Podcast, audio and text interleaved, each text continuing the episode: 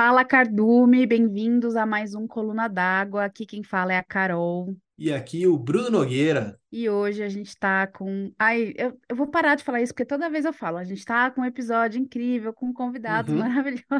Mas é porque é verdade. Pra ser honesta, hoje eu tô até com um pouco de vergonha, gente, porque a gente tá com convidados tão gabaritados. Assim, sabe quando a gente fala o currículo da pessoa? Mas hoje é literalmente, assim, é currículo daqueles que puxa, assim, e faz voltinhas, rolinhos de papel, de tanto currículo que essa galera tem.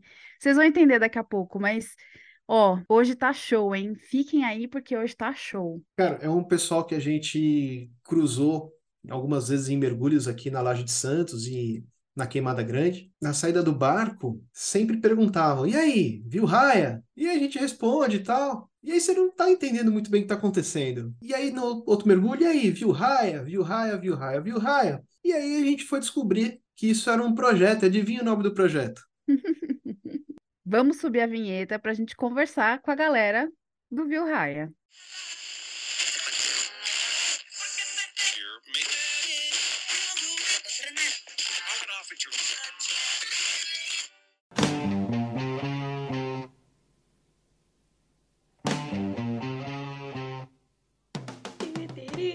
Já tô até cantando a vinheta já.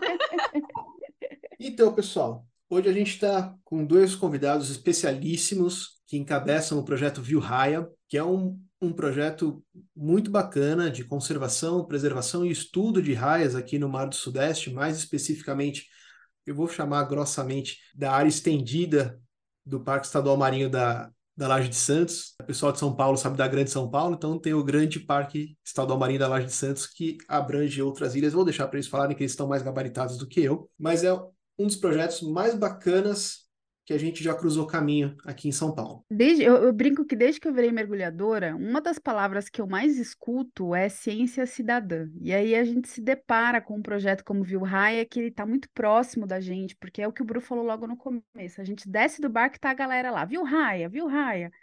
Então, é muito interessante para nós, como mergulhadores, nos aproximarmos nesse, desses projetos, podermos entender do que, que a gente está fazendo parte, no que, que a gente está contribuindo. Então, o Bruno, depois de ter, não só o Bruno, né, já é uma ideia que nós dois tínhamos já conversado sobre, mas o Bruno, depois de ver uma chita na laje e fazer questão de dar esta informação, ele fez um convite formal ao pessoal do Viu Raia, e é aí que veio esse convite, e eles, que bom, aceitaram para vir falar com a gente. Então, hoje a gente tem aqui como convidados o professor Fábio Mota, que é o professor adjunto da Unifesp e pesquisador colaborador da Unesp. E nós temos também a Luísa Chelotti, que é doutoranda nesse projeto. É isso, Luísa? Bom, pessoal, então eu sou a Luísa. Eu sou bióloga, né? Me formei pela Universidade Federal de Santa Maria, lá no Rio Grande do Sul. Agora estou em São Paulo, né? Mas comecei minha carreira lá, sou gaúcha. Hoje eu, eu também fiz o mestrado, meu mestrado na Unesp, né? Com o professor Otto, então eu estudo, já estudo raias desde a, do, do começo da minha carreira. E hoje eu sou doutoranda pela Unesp, né? Eu tenho meu orientador, o professor Fábio Mota, e também meu, meu outro orientador, o Domingos Garrone Neto. E juntos a gente está aí à frente desse projeto Viu Raia, que vai fazer parte do meu doutorado também, né? Então uh, vai ser Vai ser um compilado de várias coisas sobre raia, mas principalmente, né, o projeto Viu Raia. Olá, pessoal. Bruna, Carolina, muito obrigado aí pelo convite. Uma, uma honra poder contribuir aí com o trabalho de vocês. Meu nome é Fábio, sou biólogo de formação, sou nascido aqui em Santos, me formei aqui em Santos. É, tenho uma trajetória de estudar biologia de tubarões. Hoje também trabalho bastante com ciência aplicada a gestão das áreas marinhas protegidas, que são os parques, as reservas biológicas, né, especialmente marinha, e tem um histórico de trabalho interagindo com, com as pessoas, né? Durante muitos anos da minha vida, eu conduzi um projeto chamado Projeto Cação, em parceria com o professor Otto Bismarck, acompanhando os desembarques pesqueiros, que já tinha ali uma característica de um trabalho que a gente sempre chamou de um monitoramento colaborativo, porque a gente tínhamos na época aí, nossos professores eram os pescadores artesanais ali da região de Itanhaém. Eu sempre valorizei que fortalece essa parceria com o público, né? E aí, desde o início desse ano, aí, finalzinho do ano passado, de 2022, a gente está com esse novo desafio chamado Projeto Vilraia, e é, é muito gratificante poder conduzir esse trabalho, contar com o apoio dos mergulhadores, no sentido de buscar informações que são tão valiosas, né? A gente saber quais são as espécies que ocorrem no litoral de São Paulo, é, é, conhecer um pouco da diversidade das espécies de raia, em que épocas do ano elas estão por aqui. Então, é um trabalho super bacana que a gente tem, tem sido muito bem recebido pela comunidade do mergulho. E hoje estamos aqui para trocar essa, bater esse papo com vocês e falar bastante aí sobre o projeto Vilraia. Muito obrigado aí pela oportunidade. Obrigada a nós pela oportunidade de aprender com vocês. Eu acho que isso é o mais legal de tudo aqui. Antes da gente entrar no projeto, que a gente vai dedicar um tempão desse episódio para conversar sobre isso, vamos falar um pouco dessa trajetória de vocês na biologia, no mergulho. Vamos falar um pouco dos pesquisadores antes de falar da pesquisa. Pode ser? Pode. É, a gente foi fazer um pouquinho de lição de casa antes de, de fazer a entrevista com vocês e a gente viu alguns artigos muito interessantes no portfólio de vocês de publicações acadêmicas e tem um que me chamou muita atenção, que eu achei muito interessante, que falava sobre como a, as áreas marinhas protegidas contribuem para o bem-estar dos mergulhadores durante a pandemia e eu achei um assunto completamente diferente e completamente interessante, professor. O senhor consegue contar um pouquinho para a gente como é que foi essa, essa conclusão? Claro, sim, Bruno. Com muita satisfação a gente fala desse trabalho. Então, Bruno, eu, eu, eu, sou biólogo de formação, como eu falei inicialmente, mas eu, ah, claro que eu sou apaixonado pelo mar, estudar biodiversidade marinha, mas eu tenho uma, um, aí pelo menos mais de 10 anos de, de uma experiência no, atuando no terceiro setor, né? Então, eu coordenei programas de conservação marinha em algumas ONGs no Brasil. E quando a gente trabalha na frente do ONG, por mais que às vezes são organizações não governamentais que valorizam a ciência, sempre teve esse, eu sempre a gente trabalhava nessa questão de fazer ciência transdisciplinar ou dialogar com diferentes setores, seja o pescador, outros colegas da universidade, pessoas que trabalham na, no serviço público, nas agências de, de meio ambiente, né? Então, eu sempre tive essa, essa pesquisa nesse sentido de interagir. Então, ao longo da minha trajetória, especialmente dentro das ONGs, eu tá carregando um pouco dessa experiência. Na universidade, praticamente, eu, no perfil do nosso laboratório, a gente até brinca, né? Claro que é um projeto da universidade, tem um foco central de fazer pesquisa, mas a gente é muito curioso de entender essa interface, né, entre a, a, a dimensão social e a questão da conservação. E é uma coisa que já mexia comigo de estudar a dimensão, do, a dimensão humana do mergulho recreativo, né? Isso começou quando a, a, a ilha de Alcatraz ia começar o uso público. Na época eu estava na graduação e eu conheci um pouco de todo aquele histórico de embate entre ambientalistas e a época a Marinha do Brasil tinha interesse de manter os exercícios de tiro e aquilo para mim. E aí, quando eu fiquei sabendo que depois de mais de 30 anos Alcatrazes ia ser aberto ao mergulho, eu pensei, nossa, é uma ótima oportunidade de a gente começar a estudar essa questão da presença humana ali, como é que, quais são as, os sentimentos das pessoas ao mergulhar. E aí, só que começando, claro, a pergunta inicial era Alcatrazes, né? Mas aí eu falei, pô, mas se a gente já está em São Paulo, por que não estudar, né, as três ilhas, né? Então, o primeiro trabalho é o que a gente começou a estudar, o que a gente chama a experiência do visitante. Então, quando a gente fala da experiência do visitante, a gente tentou captar vários aspectos, né? Desde o perfil de quem visita essas áreas aqui de São Paulo, a gente começou trabalhando com a laje, Alcatrazes e a Ilha da Queimada Grande. A gente queria saber qual o perfil do mergulhador, queria entender as preferências do mergulhador, as motivações do mergulhador e a satisfação dos mergulhadores em cada uma dessas áreas. E essas áreas, elas têm contextos totalmente distintos desde o contexto socioecológico, que seria assim o contexto da, da, interação das pessoas com essas áreas, mas o nível de proteção delas é diferente. A, a laje já é, mais, é protegida desde 93, a Alcatrazes é protegido desde 87, mas ela foi ampliada muito de forma muito significativa em 2016 e nunca tinha recebido esse público do mergulho. Então foi uma chance que a gente tinha de, de criar uma linha de base, né, e comparando essas áreas. Né? Então, o estudo começa aí, a gente fez um primeiro estudo, e é muito interessante que a gente percebeu que todas geravam altos níveis de satisfação, as pessoas que vão mergulhar nesses locais voltavam muito satisfeitas da experiência, mas a gente, a nossa primeira descoberta, que foi uma coisa interessante, que a satisfação na Queimada Grande era um pouquinho mais alta do que na Laje em Alcatrazes. E a gente percebeu que modulava isso era a motivação.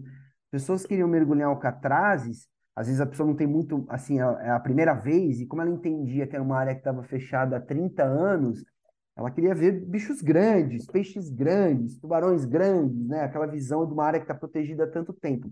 Então, a expectativa da, dessas pessoas ao ir em lugares protegidos sempre foi muito alta.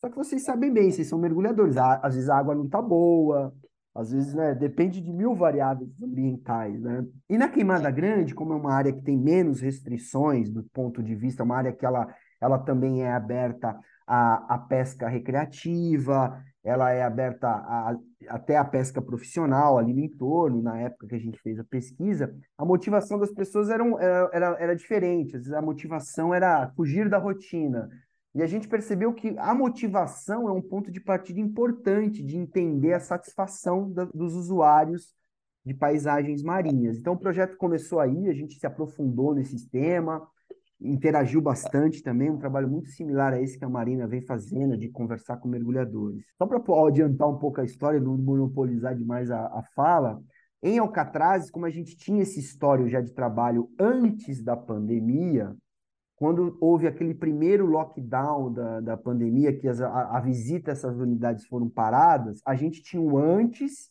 e aí a gente, logo que deu, teve o primeiro parado do lockdown, mesmo durante a pandemia, mas quando foi aberta a volta ao mergulho, a gente também fez essa pesquisa. Então a gente tinha pesquisa antes da pandemia e durante a pandemia, após o primeiro grande lockdown que a gente teve. E o que, que a gente percebeu? Que os dados dos mergulhadores, todas as características, especialmente de satisfação antes da, da pandemia, as pessoas estavam muito exigentes, porque a gente avaliava a satisfação olhando vários atributos. A qualidade do serviço, se o cara viu o peixe que ele queria vir no mergulho, enfim, vários aspectos, né? A presença institucional do órgão que faz a gestão da área, vários aspectos. E o que, que a gente percebeu? Que antes da pandemia, a gente, a, as pessoas tinham um grau de exigência para se sentirem plenamente satisfeitos. E quando a gente, ou seja, e como a gente media por atributo, a gente dava notas, né, para esses atributos. Então, quanto mais dependendo da aquele, o estudo, a nota que ela dava para aquele atributo, mais aquele, aquele atributo tinha é, potencial de gerar insatisfação ou satisfação. Quando a gente fez esse mesmo questionário após a pandemia, a gente percebeu que as pessoas estavam vindo de um período de muita ansiedade, presas dentro de casa. Então, o que mais as pessoas queriam saber era de estar em contato com a natureza. Eu não queria saber se ia ver peixe, se não ia ver hum. peixe, se o serviço não estava bom. Então, a gente, olhando todos esses indicadores antes e depois, a gente percebeu que o que eles queriam mesmo naquele momento era estar em contato com a natureza. E olhando todos aqueles indicadores, todos eles tinham alto potencial de gerar satisfação. Então, a gente, claro, tem toda uma, uma abordagem analítica, matemática por trás disso, mas quando você olha o mapa e aonde estavam posicionados esses indicadores, a gente classificava esses indicadores num extremo de satisfação de quanto esses indicadores geravam satisfação e quanto eles geravam insatisfação. Quando a gente aplicou esse questionário após a pandemia, era impressionante. Nenhum dos aspectos gerava insatisfação, porque as pessoas queriam estar em contato com o ambiente natural. Então, esse trabalho só foi possível porque a gente já tinha feito um trabalho anterior, e aí nós tentamos né, entender qual o impacto que, né, da, da pandemia poderia ter. Enfim, uma conclusão bem geral é o quanto que as áreas naturais têm potencial de gerar bem-estar humano, né? especialmente o mergulho, né? Que você é uma coisa totalmente diferente, você está num outro ambiente, né? Numa outra, né? Então, isso foi muito interessante e, e foi uma pesquisa que nos orgulha bastante a gente poder ter feito esse trabalho. Não, o resultado é sensacional, né? O resultado é incrível e acho que Bruno e eu podemos falar que a gente sabe que é verdade, né?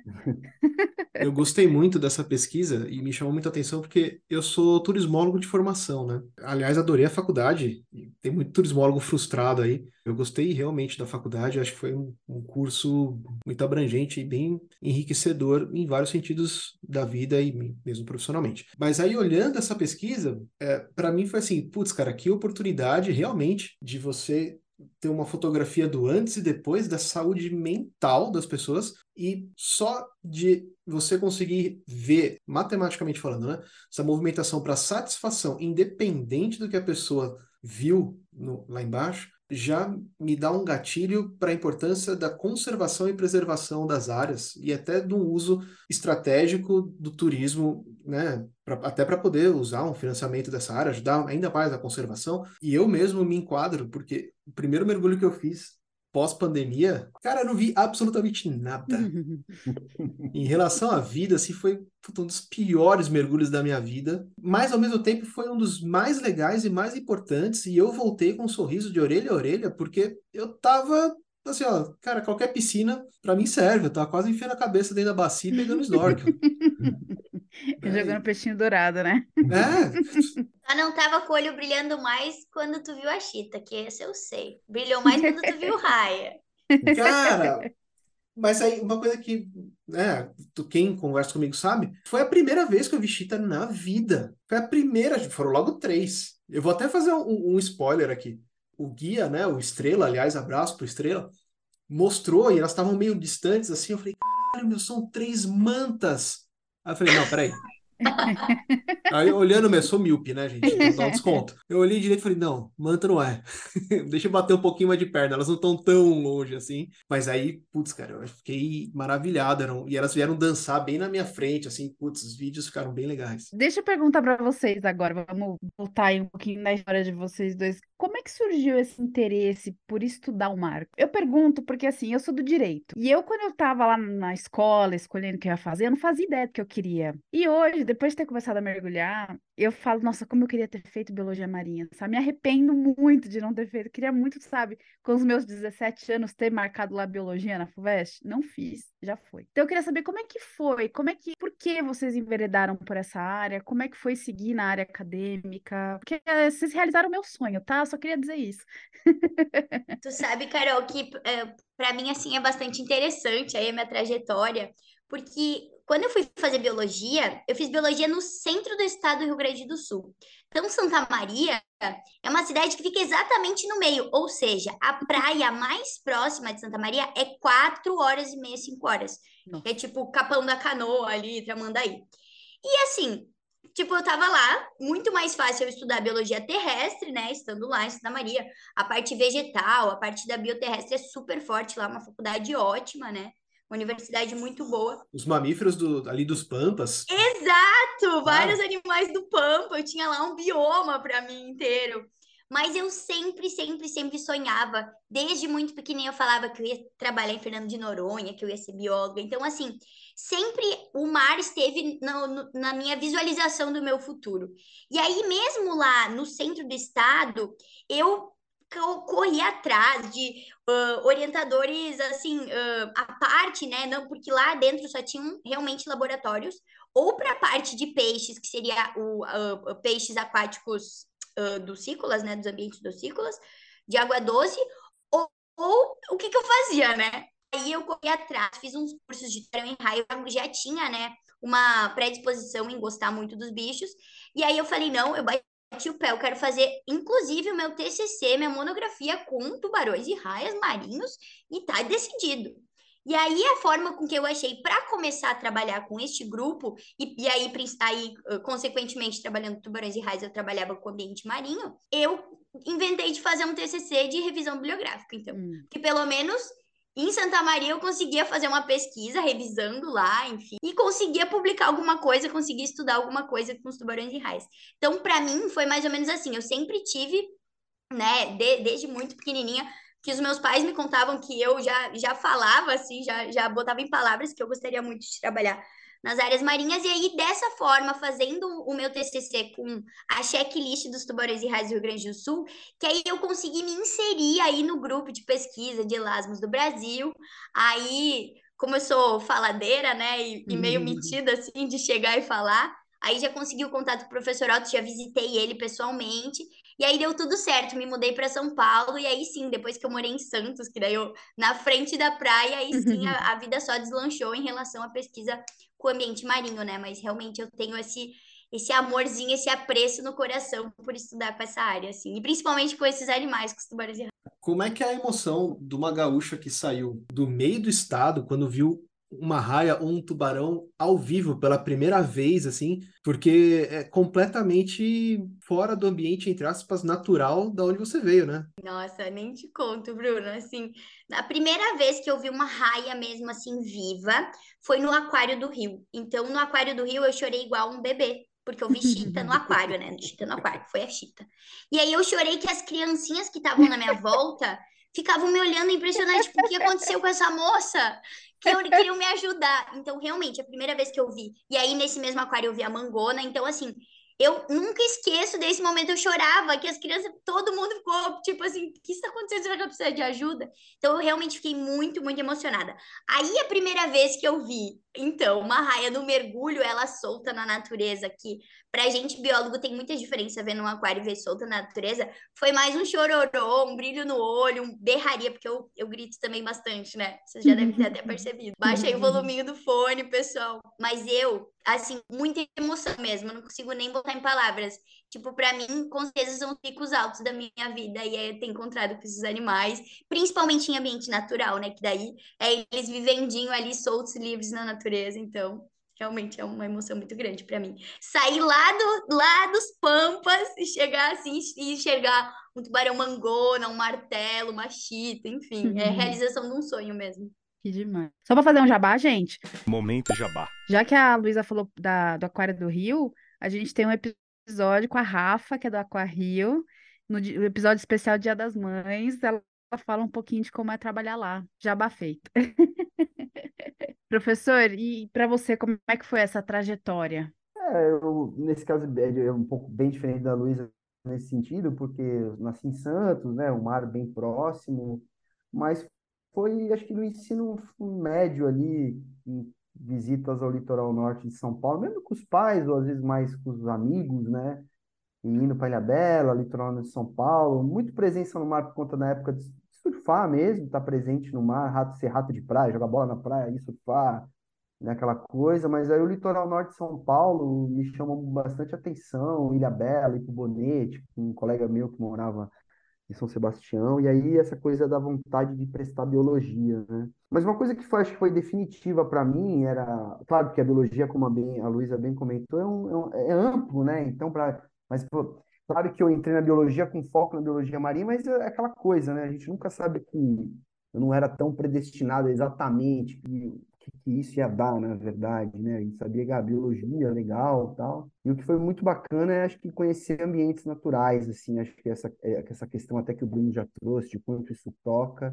E acho que em algum momento, claro, mesmo você estando na biologia, por mais que você se apaixone, acho que tem alguns momentos importantes, né? E eu aproveitei, como eu fazia uma universidade privada aqui em Santos, não era um curso, uma imersão que normalmente a gente tem nas universidades públicas, eu tentei desde o início da faculdade correr muito por fora fazendo estágios, né? Porque eu achava assim, eu preciso logo porque se não for realmente o que eu quero, se não for a coisa que vai brilhar, por mais que eu goste das biológicas, eu quero logo tomar uma outra decisão, né? E aí foi me, me colocando em estágios diversos. Então, onde ofereciam lá, sei lá, é, é, hospedagem, comida, eu ia. Então, eu fui muito daquele período da graduação, fiz em lugares, em estágios em vários lugares legais, né? E acho que foi um desses estágios ainda na graduação, que, claro, isso acabou, acabou levando a atrasar um pouco a minha formação, mas eu lembro de eu estar no Atol das Rocas, na época pelo Projeto Tamar, lá caminhando, lá na laguna, na maré seca.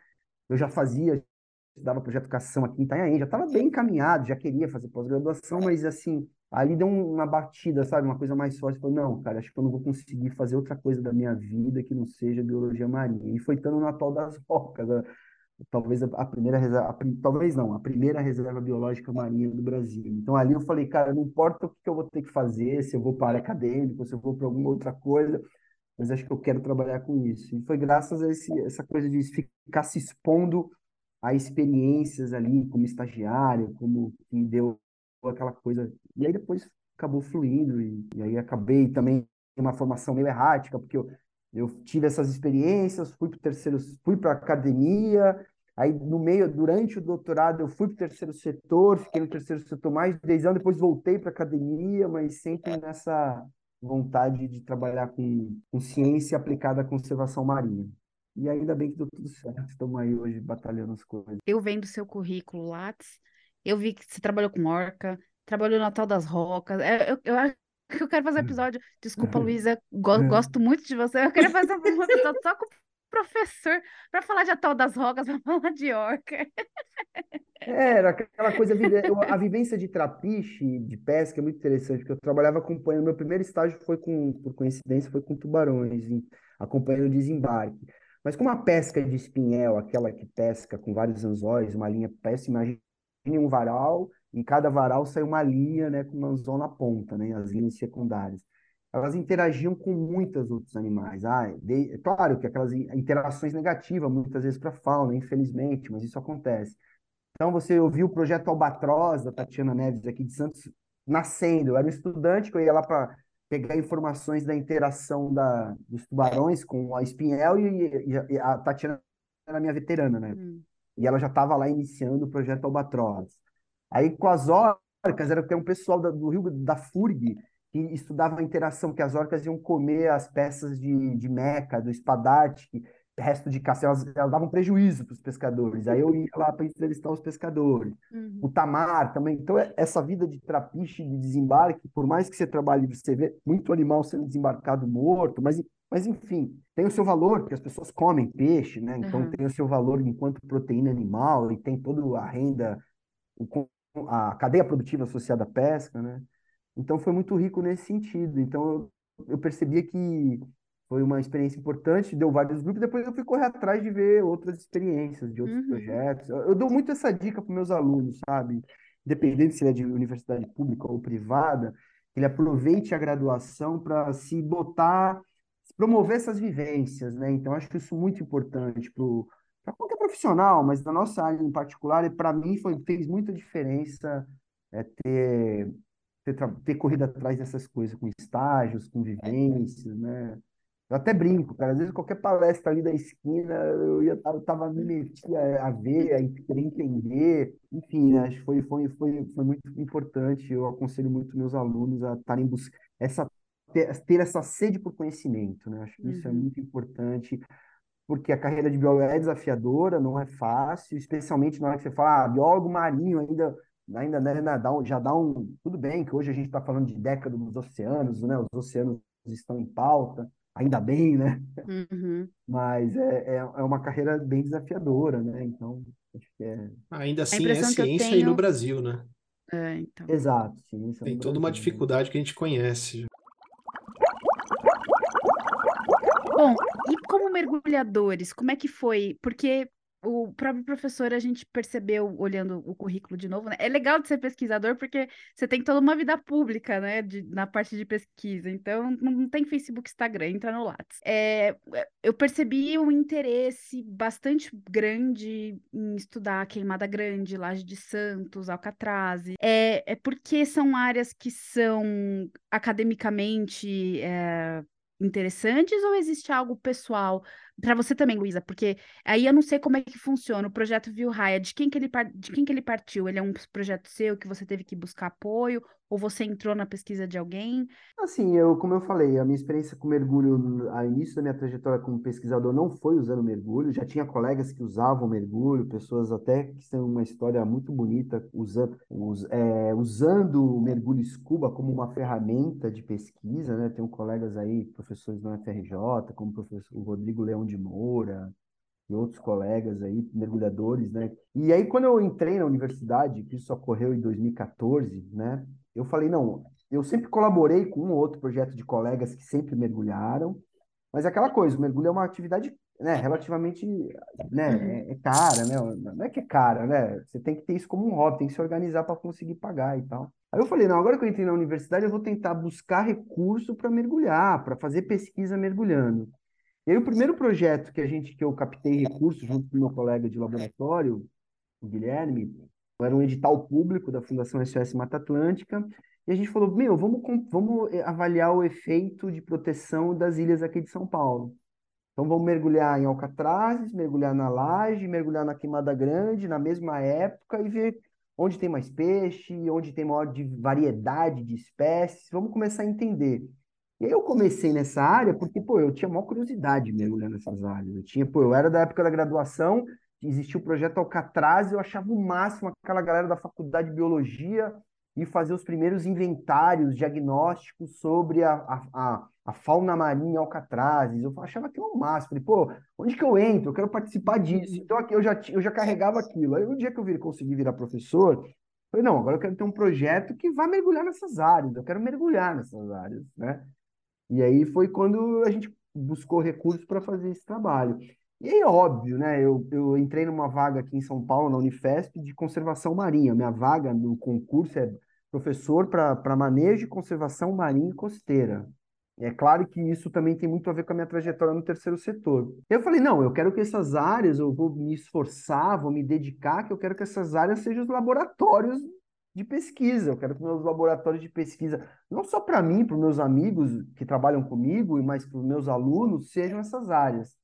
Então, hoje eu posso dizer para você que o laboratório que a gente tem lá na Unifesp, acho que mais de 95% ou mais dos meus alunos, todos têm alguma pergunta relacionada, seus projetos estão relacionados a compreender os processos que ocorrem é, nessas áreas. Então, a gente tem projeto aqui em Mada Grande, a gente tem projeto em Alcatraz, a gente tem projeto na Laje de Santos, a gente tem projeto em várias áreas marinhas aqui do litoral de São Paulo.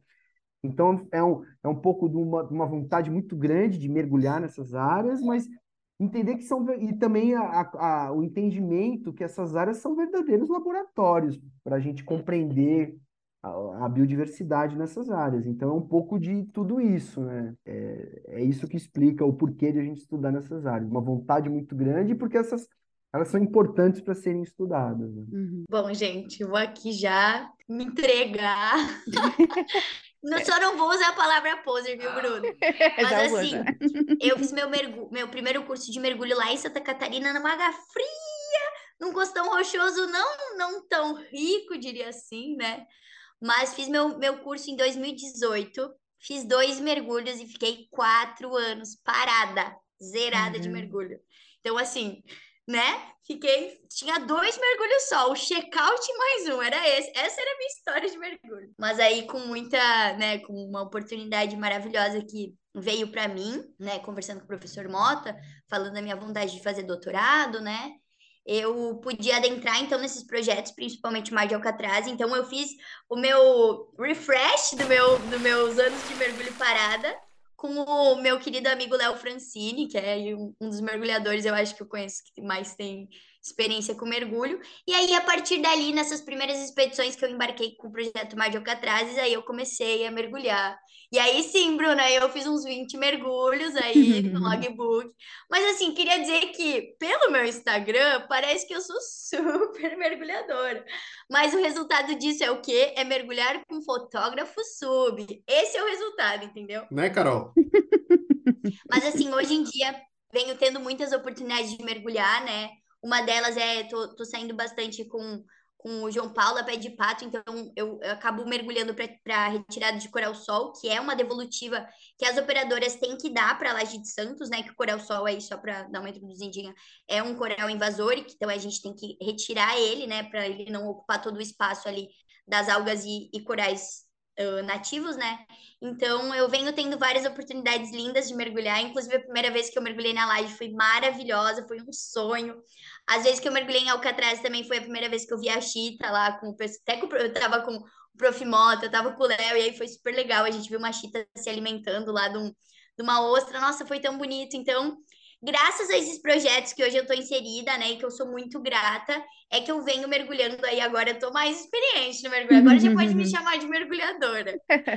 Mas é isso. E em relação às áreas, é realmente os projetos que, que agora fazem parte do meu trabalho, né, que eu sou pesquisadora de projetos, então me dão essa possibilidade também de estar tá trabalhando com essas áreas que são tão importantes, né? As unidades de conservação de São Paulo, e que aqui é uma área tão rica, né? Tão cheia de bichos e tão importante ser estudada no sudeste do Brasil. E a gente tem a sorte aí de ter várias parcelas da nossa costa de São Paulo protegidas mesmo, né? E, e eu acho que é muito importante a gente entender a, a efetividade dessas áreas, né? Buscar compreender como que tá aumentando, se está aumentando, se não está a biodiversidade. E agora, nesse caso, a gente está buscando uh, compreender se as raias, né, estão aumentando por aqui. Então, eu fico, eu, eu, fico muito feliz de poder estar inserida nessas áreas. Eu acho muito bom. Então, muito quer dizer bom. que no começo do projeto era viu raio, viu Luísa, viu raio, viu Luísa, né? Tem cara, tá Luísa. Ah, a Luísa tá ali em cima, só desce, Luísa.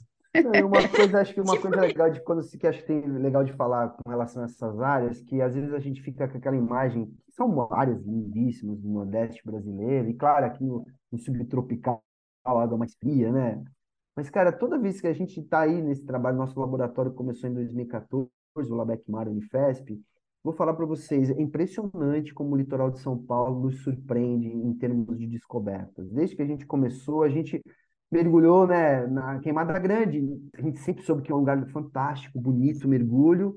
E aí era a nossa área que tinha menos proteção, por conta dos outros usos, que são legítimos também, né? As pessoas se divertem pescando lá, tem todo o seu direito. Mas o mais curioso, que a gente sabia que tinha a história de um fundo diferente, e aí o colega nosso, o professor Guilherme, ao mergulhar lá em 2015, no primeiro projeto, descobriu o Recife de Coral mais ao sul do Atlântico, ele existe na Ilha da Queimada Grande, né? E é uma descoberta super bacana também, que foi feita no nosso laboratório. A gente até fez um documentário lá chamado Madraces, não sei se vocês tiveram oportunidade de assistir, tá no YouTube, do laboratório. E assim, foi Vamos assistir, e vamos colocar o link na descrição, tá, uhum. tá, gente? Ah, legal, vale, bem legal. E assim, é uma coisa legal. Aí depois a gente fe é, fez um registro de uma agregação reprodutiva de uma espécie de vermelho, agregação reprodutiva da caranha. Enfim, a gente, durante a minha época, de, a gente descobriu áreas de importância para a reprodução de tubarões ali em Itanhaém. Então, são áreas. É, litoral de São Paulo, o Guilherme, o nosso colega de laboratório, comenta muito, que ela sempre nos surpreende. Recentemente, ele, com apoio de outros pesquisadores, descobriram um, um banco de, de, rodolitos, de algas calcárias ali na Ilha das Coves. Uhum. Então é impressionante como a gente está num lugar super antropizado, com uma alta industrialização, múltiplos usos, e ainda assim a, a biodiversidade é tão pujante no nosso litoral de São Paulo. Então, assim, é muito interessante e a gente, enquanto, enquanto pesquisador interessado em manter essa biodiversidade para as futuras e presentes gerações, é muito legal assim ver isso em São Paulo, né? Tanta coisa importante, pra, não só para formar profissionais também, né? Que é muito legal. É muito legal escutar isso. Cara, como turismólogo, eu sempre bato nessa tecla, porque se você pegasse toda essa parte do Parque Estadual Marinho, né, incluindo todas as áreas, e jogasse, sei lá, na Espanha, na França, uh, em alguns países que dependem muito de turismo, cara, o mundo inteiro ia saber que a laje existe, uhum. ia saber que a Queimada Grande existe. É verdade. E a gente está tão. E aí, falando como produto, você está tão próximo de três grandes centros, assim, só falando das capitais. É, São Paulo, Curitiba, Rio de Janeiro, cara, era para estar tá apinhado de barco fazendo turismo. Era para ter uma indústria inteira voltada para explorar né, no bom sentido da palavra, essas regiões, não sei, parece que a gente faz força para não fazer a coisa crescer. É, é, é, desafio, é desafio mesmo, né, de como lidar com esses atrativos, né, essa questão, claro que é, não é muito mais a minha praia, a questão do turismo, do trade relacionado a isso, mas realmente, cara, as, as áreas são áreas de, é, de repouso de tartarugas marinhas, né, tem os endemismos, né, aquelas espécies exclusivas que só tem na Queimada Grande, a parte insular, só tem Alcatraz, tem muita coisa especial e coisas a. Rota de baleia, né? Rota Isso, de... agora também as baleias. Isso para mim é uma coisa super curiosa. A gente foi fazer agora uma expedição no inverno. Cara, já tá, já existe ainda que ainda está começando um turismo de observação de baleias uhum. em São uhum. Paulo. Quando é que a gente Fantástico. isso aqui, né? Assim, pô, eu acho isso e, e, acho que é isso. Acho que o desafio e eu acho importante. Acho, e a gente está assim, acho que a área, a gente até escreveu já isso no artigo, a, área, a rede de áreas marinhas protegidas aqui do estado de São Paulo, incluindo não só as de proteção integral, como a laje, Alcatraz, mas as APAs, né, as áreas de proteção ambiental marinha, é, uma, é um processo super desafiador, ambicioso, né, grande, tem que lidar com os múltiplos usos, então acho que tem, tra tem trabalho para muita gente, não só pessoa da ciência, acho que até para e é importante que essas unidades elas consigam entregar para a sociedade coisas que ela pra, para, para os objetivos para os quais elas foram criadas, né? Até uhum. mesmo para pesca, né? Claro, um segmento importante também deve ser respeitado aí, né? Diálogo, tem que ser mantido com esses atores. É realmente São Paulo é um lugar super interessante essa, essa questão a dimensão do ambiente marinho, dos seus usos, é uma coisa super, super rica aí de, trabalhar. Eu acho muito legal saber desses, dessas pesquisas, desses resultados e descobertas, Porque não é incomum você escutar um, um mergulhador falando, ah, é porque aqui no Brasil a gente só tem coral verde, né? Mas aí você vai ler um pouquinho sobre coral, você vai ler um pouquinho. Eu não sei, eu adoro ler sobre a foz lá do Rio Amazonas e que nada passa ali, mas de repente você encontra uma baita área de, de, de coral que ninguém sabia, super profunda, e você fala, tá bom, é só coral verde que tem? Então, então é muito legal per permitir que esse tipo de informação chegue para a gente perder esse preconceito. Não é só coral verde, gente, é, é uma biodiversidade incrível, um monte de coisa. Nossa, eu mostro os vídeos da laje e a pessoa fala, nossa, mas onde é que é isso? É, É aqui em Santos. Ah, mas em Santos?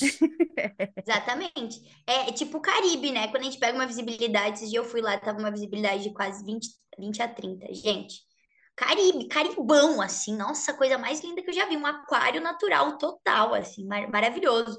E se tu posta ou mostra para alguém, às vezes a pessoa associa Santos com a Bahia, aqui com a parte do porto, uma água mais suja, ninguém acredita que a 35 quilômetros, 30 quilômetros da costa tá isso que a gente tem na laje que é tão bonito. Paraíso. Eu tenho família que mora em Santos e que só ouviu falar da laje de Santos quando eu comecei a mergulhar. Ah, eu vou pra laje de Santos, pra onde você E vai? olha que, e olha que é isso é uma curiosidade interessante. E tem o nome da cidade, né? Aham, É muito doido. Um exatamente. local, um ponto de mergulho tão importante, tão bonito e, e tem o nome da, carrega o nome da cidade também, né? E, Hum. E é é um importante. ponto, é, é de mergulho, mas não é só, né? Porque é um ponto que, que concentra aquela biodiversidade, é importante para pesca, como a gente está falando aqui, para conservação, e as pessoas da cidade não fazem ideia. Tá aí Então, uma coisa importante que você fala, Carol, que é essa coisa de, claro, que as unidades elas precisam entregar para a sociedade essa questão do uso público, do mergulho contemplativo, podem também entregar a questão de melhorar as áreas de pesca, aberta pesca, né, aquele efeito transbordamento, mas tem um aspecto que elas precisam entregar, que é, é onde a gente precisa também, claro, evoluir, melhorar, que é justamente isso que você falou de equidade social, porque nem sempre as pessoas podem lá mergulhar. uhum. Mas é importante que o cidadão da região litorânea de São Paulo saiba dessas áreas. E, claro, e às vezes tenham oportunidade de visitarem, né? Gerar mais, da, amplificar as pessoas que possam ir lá visitar, né? Então, essa questão da, de, da equidade social, de você abrir oportunidades, é, é muito importante, né? Mesmo que de forma voluntária, levando, de repente, professores, não sei, acho que até mesmo, enfim, acho que é uma coisa que tem que ser valorizada mesmo, essa, você abrir mais para a sociedade essa, a, a importância dessas áreas, enfim. Eu concordo 100%, inclusive, assim, eu tava, enquanto você falava, eu pensando aqui, a minha família tem oportunidade, sei lá, de viajar e ir pro Caribe e, infelizmente, nadar com golfinho. Você não precisa, assim, numa navegação para lá, eles Exato. estão lá nadando do seu lado, né? Não, não precisa fazer isso, não precisa explorar a vida animal e tá no quintal da sua casa. né? E aí a gente falando também das, da- dos professores, pô, levar uma sala de biologia né, colocar as crianças em contato, os adolescentes em contato. Realmente, essa entrega, né, da, dessa consciência, da conservação, a famosa frase que a gente só conserva o que a gente ama, né? E tá tão perto e tão longe. É verdade. É verdade. É verdade.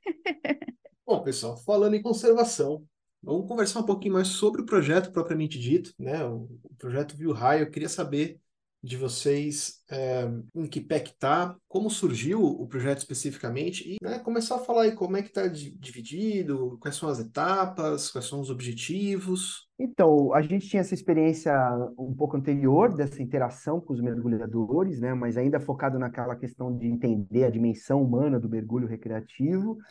E claro, a gente tem, já conhecia as, as questões relacionadas à dificuldade de se obter dados sobre as raias, porque, como eu falei, as raias, elas, elas- a pesca, ela pode ser uma ferramenta importante, só que quando você faz a pesca científica, você está ali promovendo aquela atividade, o que você está retirando, você identifica com aquela, com aquela resolução bem adequada do cientista. Ó, essa espécie é essa. Quando você usa da pesca, a estatística pesqueira, ou você vai para o trapiche nos pontos de desembarque e pega esse dado também, mas se você quiser usar aquele desembarque mais que os órgãos ambientais fazem, normalmente tudo é colocado numa mesma categoria. Então você pode ter 10 de espécies de raias que vão ser tudo chamado de raia. Então existe um desafio. E aí é um desafio de algumas décadas no Brasil Tudo bem que o São Paulo ainda é um oásis nesse universo costa brasileira, porque a gente até tem uma boa estatística pesqueira, mas mesmo essa que é considerada boa aqui no estado de São Paulo, não tem essa resolução. Tudo é muito agrupado em raias. Então a gente, né, pensando, pô, a gente vem mantendo esse diálogo com a comunidade de mergulho aqui em São Paulo, já por conta de outros projetos, ou por que não fazer um projeto com ciência cidadã que pudesse ter os mergulhadores como parceiros da, da pesquisa? pô, seriam nossas, nossos olhos, né? A gente amplificar os nossos olhos. E claro, trabalhando isso de uma forma que a gente pudesse melhorar a capacidade dos mergulhadores a identificar essas áreas. Então, é, existe uma lacuna de conhecimento muito grande de entender quais as espécies que ocorrem no litoral de São Paulo, mas em que épocas do ano elas ocorrem. A gente falou, pô, vamos pedir apoio para os mergulhadores. A turma está lá, gosta de mergulhar, podem ser o nosso colaborar com a pesquisa. Aí, junto com a Luísa, a gente desenhou. A Luísa também estava na época ela querendo tatear ali as possibilidades do que precisa para um doutorado, né? Então, o doutorado dela tem diferentes frentes, né? Desde a parte de ecologia espacial de raias, usando uma tecnologia, né, mais curada de telemetria e tal, que depois ela pode falar para vocês, mas a gente queria entender essa questão do mergulho, com o apoio dos mergulhadores, que a gente acha que porque é caro, né? Ir para o mar é caro. A gente sabe que uma logística de campo de pesquisa, pô, alugar um barco, montar uma equipe. Então, por que não usar né, do, do, do apoio dos mergulhadores recreativos para entender quais são as espécies que estão visitando essas áreas do litoral de São Paulo e quem é que está lá? Quais são as espécies? Quais as espécies? Em que épocas do ano elas estão lá? quais os comportamentos dela no ambiente. Então a gente tentou montar esse projeto de ciência cidadã, que a Luísa vai explicar melhor como que funciona no campo essa interação. O nosso principal lugar né, tem sido o Parque Estadual Marinho da Laje de Santos, mas a gente tá, tem foco também no refúgio de Alcatrazes, na Ilha da Queimada Grande e o resultado do projeto ele tem sido tão animador. Então a gente já ampliou o projeto. Então todas as outras ilhas de São Paulo, caso a gente consiga apoio, a gente está incluído. Então a gente tem recebido informações também do Montão do Trigo e de outros lugares também. Até os mergulhadores, claro, eles continuam sendo o alvo principal, mas tem chegado o registro de canoísta, tem chegado o registro de banhista, então é, é, é, legal porque a galera curtiu o projeto, né, de uma forma geral, e a gente tem recebido essa rede de colaboração tem aumentado cada vez mais. Que legal. Para complementar o professor, então eu lembro direitinho quando a gente estava aí tentando desenhar, né, essa ideia para o meu doutorado, e a gente conversava. E aí foi que a gente, eu estava sem bolsa na época, né, então professor, ele, a gente arregaçou as mangas ali, escreveu um projeto, né, com, com muita coragem, com muita vontade, e submeteu então para o Instituto Linha d'Água, né? Que é o Instituto, um, uma ONG sem fins lucrativos que comprou nossa ideia, graças a Deus, ficamos muito felizes, e hoje é ela que, que, que financia e patrocina nosso projeto. Então foi daí que surgiu. A gente teve a ideia, a gente montou, e aí, graças a isso, também eu tenho a minha bolsa hoje, o projeto, o projeto Viu High aqui, realmente financia e paga a minha bolsa. Bom, agora eu vou contar então como que é tá a parte operacional, né, gente? Se você está escutando, for mergulhador, já foi para Laje de Santos, retornou para sair ao trapiche e me viu, eu ou, a, ou as nossas bolsistas e voluntários que, que me ajudam a aplicar o questionário, né? Você deve saber que todos os sábados e domingos que tem mergulho, eu e minhas queridas uh, voluntárias estamos lá no Trapiche com o nosso bonezinho, a nossa pranchetinha com caneta na mão e, claro, o nosso adesivo, que é muito bonito, que a gente dá de presente para o mergulhador. Então, assim, se você quer um adesivo do Viu Raia, você vai ter que me responder esse questionário, mesmo se viu raia ou não, porque vale tudo. Eu então, tenho, pessoal, a parte operacional é isso. Sempre que tem mergulho, a gente se desloca até o trapiche, espera o barco retornar e aí, quando o pessoal está descendo, né, na parte para ir embora mesmo, isso é até um desafio nosso, porque tem muita gente que chega mareado, cansado, não quer nem olhar para minha cara, quer fugir de mim. Mas mesmo assim, a gente faz um esforço. São pouquinhas perguntas, né? O, o Bruno sabe, eu, eu pude entrevistar o Bruno também. E aí são pouquinhas perguntas, a gente quer mais saber da pessoa, um pouquinho do perfil da pessoa, a gente quer saber qual raio ela viu. Então a gente leva um guia de identificação, conversa com quem está bem aberto, conversa quais são as diferenças dessa raia para essa, então se essa tem espinho, se essa é lisa, se essa é a raia manteiga, se essa é a raia prego, que são super parecidas. Então, gente, olha, se você é mergulhador, já foi entrevistado por mim, eu agradeço muito a receptividade que eu tive com todos os mergulhadores, operadores, staffs de mergulho e monitores da, enfim, da laje de Alcatraz e da queimada. Eu sou muito grata, assim, porque desde o projeto começou em janeiro, né? Os nossos campos aí que eu comecei para campo em janeiro e a partir daí quase todos os finais de semana. Nesse ano, pouquíssimos finais de semana cancelados, né, prof? A gente está aí direto mesmo nessa batida, mas com muita felicidade e empolgação mesmo, porque eu acredito que o, que mais nos dá felicidade em estar lá no campo é essa receptividade, é a interação, é ver como as pessoas fazem questão de nos contar. E aí, como é interessante, né? Tipo, tu perceber o quão importante tu me contar que tu viu uma chita. Naquele dia, naquele, naquele mês, naquela estação. E você me contar que você viu uma, duas, três chitas para mim, isso vira um dado numa tabela do Excel, que depois de, sei lá, dois anos de monitoramento, aquele dado vai ter feito muita diferença na ocorrência dessas espécies. Ah, então qual foi o, o fator ambiental que influenciou as chitas estarem naquele momento na Laje de Santos? Então, gente, é para vocês terem noção o quão importante e valioso é esse dado que vocês passam para a gente e, né, essa, essa informação mesmo que a gente retira de vocês. Então, o projeto Viu Raia, vida longa ao projeto Viu Raia, né? A gente oficialmente vai trabalhar até o final da temporada do ano que vem, né? Então, a gente segue aí esse ano inteiro, direto de Trapiche mais o, a temporada inteira do ano que vem, então janeiro, fevereiro e março. Mas aí a gente espera que a gente siga aí, porque a gente tem muito dado ainda para receber dos mergulhadores. E mais ou menos está nesse pé. E a gente já passou aí uns seis meses de, de trapiche legal, assim, coletando muito dado.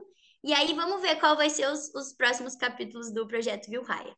É, existe o esforço da equipe de buscar continuidade, a gente já está escrevendo outros projetos, ampliando algumas frentes do trabalho, e acho que a, a Luísa foi muito precisa e certeira nessa coisa da, dessa satisfação de o quanto é interessante compartilhar a felicidade de uma pessoa que acabou de interagir com um animal desse, né, com uma raia. E o projeto tem essa dimensão também, então além de estudar a ocorrência das raias, porque a ciência cidadã, assim, ela de uma forma é um conceito, né, que vem sendo utilizado, ela vai desde a etapa de coleta, o ideal é que a gente conseguisse também de, de trazer as pessoas para interpretar esses resultados. Quando você se fecha o ciclo da construção do conhecimento, a pessoa participou. Mas como a gente não consegue, porque eh, nesse caso seria difícil, então, a, a, pessoa conseguir fechar a interpretação, de repente, ir um dia ir para o laboratório e ver a planilha e fechar esse entendimento, a, a nossa contribuição que a gente tenta para chegar o mais fácil próximo dela é não só de fazendo devolutivas do que a gente está obtendo de resultados, e eu acho que esse podcast aqui nos dá essa chance de falar desse projeto, agradeço vocês por essa oportunidade, mas também uma coisa que a gente quer deixar é de melhorar a capacidade de identificação por parte dos mergulhadores. Por isso que a Luísa vai sempre com uma prancheta, discute a identificação. Ah, mas tinha isso, tinha essa característica, não tinha. Então, se a gente não consegue, pelo menos até o momento, inseri-los, os mergulhadores, no contexto de analisar os dados, que seria aquela última etapa, mas o fato de a gente conseguir melhorar a capacidade, aprimorar a capacidade dos mergulhadores em identificar essas espécies de uma melhor qualidade, isso para nós também é muito interessante. Uma outra frente do projeto é a questão da valoração econômica, que a gente tem também utilizado. Tem algumas perguntinhas ali no final do questionário que a gente está tentando captar, junto aos mergulhadores, qual o valor existencial daquela raia. As raias têm várias funções ecológicas importantes, né, como elas são mesopredadores, ou seja, tem um papel de controlar ali a população, suas presas, né? Mas elas também têm um papel muito importante na, na pesca, né? Elas rendem como proteína animal para algumas delas. Em algumas, alguns lugares do Brasil têm pratos da culinária regional associados às raias, mas elas também têm um, o valor enquanto vivas, o mergulhador recreativo. A gente, naquela primeira pesquisa que eu comentei de vocês, que a gente estudou a experiência dos visitantes, tinha lá os animais preferidos, e as raias e os tubarões eram os tops ali. Então a gente, a Luísa tem uma das questões que a gente pergunta se a pessoa estaria disposta a, a participar de um cenário hipotético, se a pessoa estaria disposta a pagar em ajudar a manter um programa de soltura compensatória de raias que seria feita por pescadores artesanais. Ou seja, você estaria disposto, além daquela taxa que você paga para visitar a laje, que é o ingresso da laje, você estaria disposto em pagar um pouquinho mais e esse recurso seria utilizado para ajudar na conservação das raias? Então, usando dessas metodologias, a gente pretende fazer uma primeira aproximação de quanto seria o valor de uma raia para o mergulhador recreativo. E aí o Bruno, quando ele me falou agora há pouco, falou, não, porque eu sou turismólogo, eu sempre fico assim, pô, que essa turma da biologia quer se meter em tudo? Então a gente, assim, eu tomo muito cuidado com isso, porque, claro, a minha formação é de biólogo, mas a gente é muito curioso, né? E a gente sempre, quando a gente se meteu nessa área do turismo, a gente estudou muito atrás de entender dicionários e... Não, mas tem que ser transversal mesmo, porque, com o perdão tá? Eu sei que eu vou ganhar o ódio de muitas pessoas, mas enfim, quando você tem um pensamento muito xiita de uma de uma, uma visão só do prisma, você acaba ficando cego para as outras. Então, lógico a gente, né, pô, sou turismólogo, sou mergulhador, quero mais é cair na água ali. Mas isso também tem que ser feito com uma parcimônia que você tem um impacto associado a isso, é, e não dá para falar que ah, tudo é impacto positivo, não, só de estar lá e você está estressando o animal, enfim, tem todo um, um, estudo até de capacidade. Por outro lado, você também tem a parte de, de biólogos que são mais uh, fervorosos no sentido de preservação total, não, não pode tocar e tal, mas acho que a gente tem que encontrar aí um, um equilíbrio social, tipo, não é falar, ah, então não vai mais pescar, porque, não, precisa-se, né? Você tem toda uma cadeia econômica que depende disso, uma cadeia alimentar que depende disso, né? Então a gente precisa encontrar o, o, meio ponto, né? O meio termo ali de todos os pontos e achar o equilíbrio. E é por isso que eu acho tão tão importante a gente ter uma, uma visão multi disso. Né? A gente precisa, inclusive, dessa visão mais chata da Carol de colocar isso no papel no formato de lei, cara. Né? Mas ele pega é. no teu pé, né, Carol? Ele pega no teu pé do Ah, direito, só um pouquinho né? só, mas é o dia a dia. O que eu achei muito legal e eu nunca tinha parado para pensar, e vocês me corrigem se eu estiver errada, quando a gente está estudando sobre tubarão, estudando assim, né? Vendo live, não dá para chamar de estudo, desculpa, gente. Estou até ofendendo o estudo de vocês. Não, tá não, tá Enfim, tá doido. Quando a gente tenta se inteirar um pouco, a gente sempre escuta o tubarão tem o, o valor dele para o turismo maior do que o da pesca. O tubarão vale X vivo, vale X morto. No Equador eu, a gente tem essa conta, né? E eu nunca tinha parado para pensar, e vocês acabaram de me dar esse alerta. A gente não tem isso para outras espécies, né? Não, realmente, não, vocês estão tentando fazer esse cálculo para as raias, mas não tem, né? Exatamente. Interessante. Interessante nesse caso específico das raias, Carol, é que o valor delas para pesca é menor ainda. É muito pouco. A raia, ela é mais pescada como bycatch, como, como pesca acessória, e aí às vezes ela fica ali na areia, ela às vezes, dependendo da espécie, nem retiram nada de carne, porque a carne da raia às vezes nem é, é dura, nem é né? de interesse, não, e nem é de interesse, e às vezes nem do, do pescador para ele mesmo, enfim.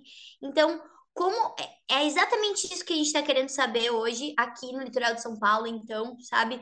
Qual é o valor? Então, como a gente anda vendo tantas raias, a gente vê a felicidade dos mergulhadores em vê-las na Laje de Santos, em Alcatraz, na Queimada, a gente quer valorar, a gente quer entender qual é o valor, então, quanto as pessoas estão dispostas a pagar, e aí, nesse caso, a gente aplica um método mesmo, né? Essa parte do cenário hipotético é baseado no método de valoração, então a gente apresenta esse cenário para o mergulhador, ou enfim, para o participante da pesquisa, para daí ver qual que é a disposição dele em contribuir com programas de conservação de raia, para no fim a gente fazer lá o cálculo e entender qual que seria o valor dela mesmo, o valor do animal vivo, né? O valor da biodiversidade. E, e é muito interessante, a gente está muito assim curioso para saber esse dado, e a gente acredita que vai ser um dado bastante importante, né? Porque a gente tem aí quase que um, um descarte de pesca, né? Imagina se tiver um programa bem, bem, bem, né, bem estruturado, com os pescadores recebendo para devolver as raias. Isso ia ser lindo, porque ia aumentar as raias, a gente ia recuperar as populações de raias, a gente poderia ver mais raias nos nossos mergulhos, né? E aí, enfim, satisfazer mais ainda a população. Olha que interessante. Eu entrevistei esses tempos um, um, uma pessoa do Paraná, tá bom? Do Paraná que veio para mergulhar na laje. E ele, de, quando eu fui fazer essa pergunta de cara, ele me falou: 500 reais por raia. Eu falei, não, calma aí, como assim? não, eu pagaria 500 reais por raia devolvida. Eu falei, nossa, mas ele falou, tu não tem noção a felicidade que eu e todo mundo que eu trouxe aqui para mergulhar sentimos ao ver raia. E as, essas pessoas todas que eu trouxe para mergulhar, que viram um monte de raia na Laje de Santos, elas estão voltando no barco, já me fechando o próximo, já pedindo a próxima saída. Então, para vocês entenderem o quanto empolga e realmente vale para a gente ver as raias do mergulho, né? Então, mas aí o essa pergunta de valoração, sai. exatamente.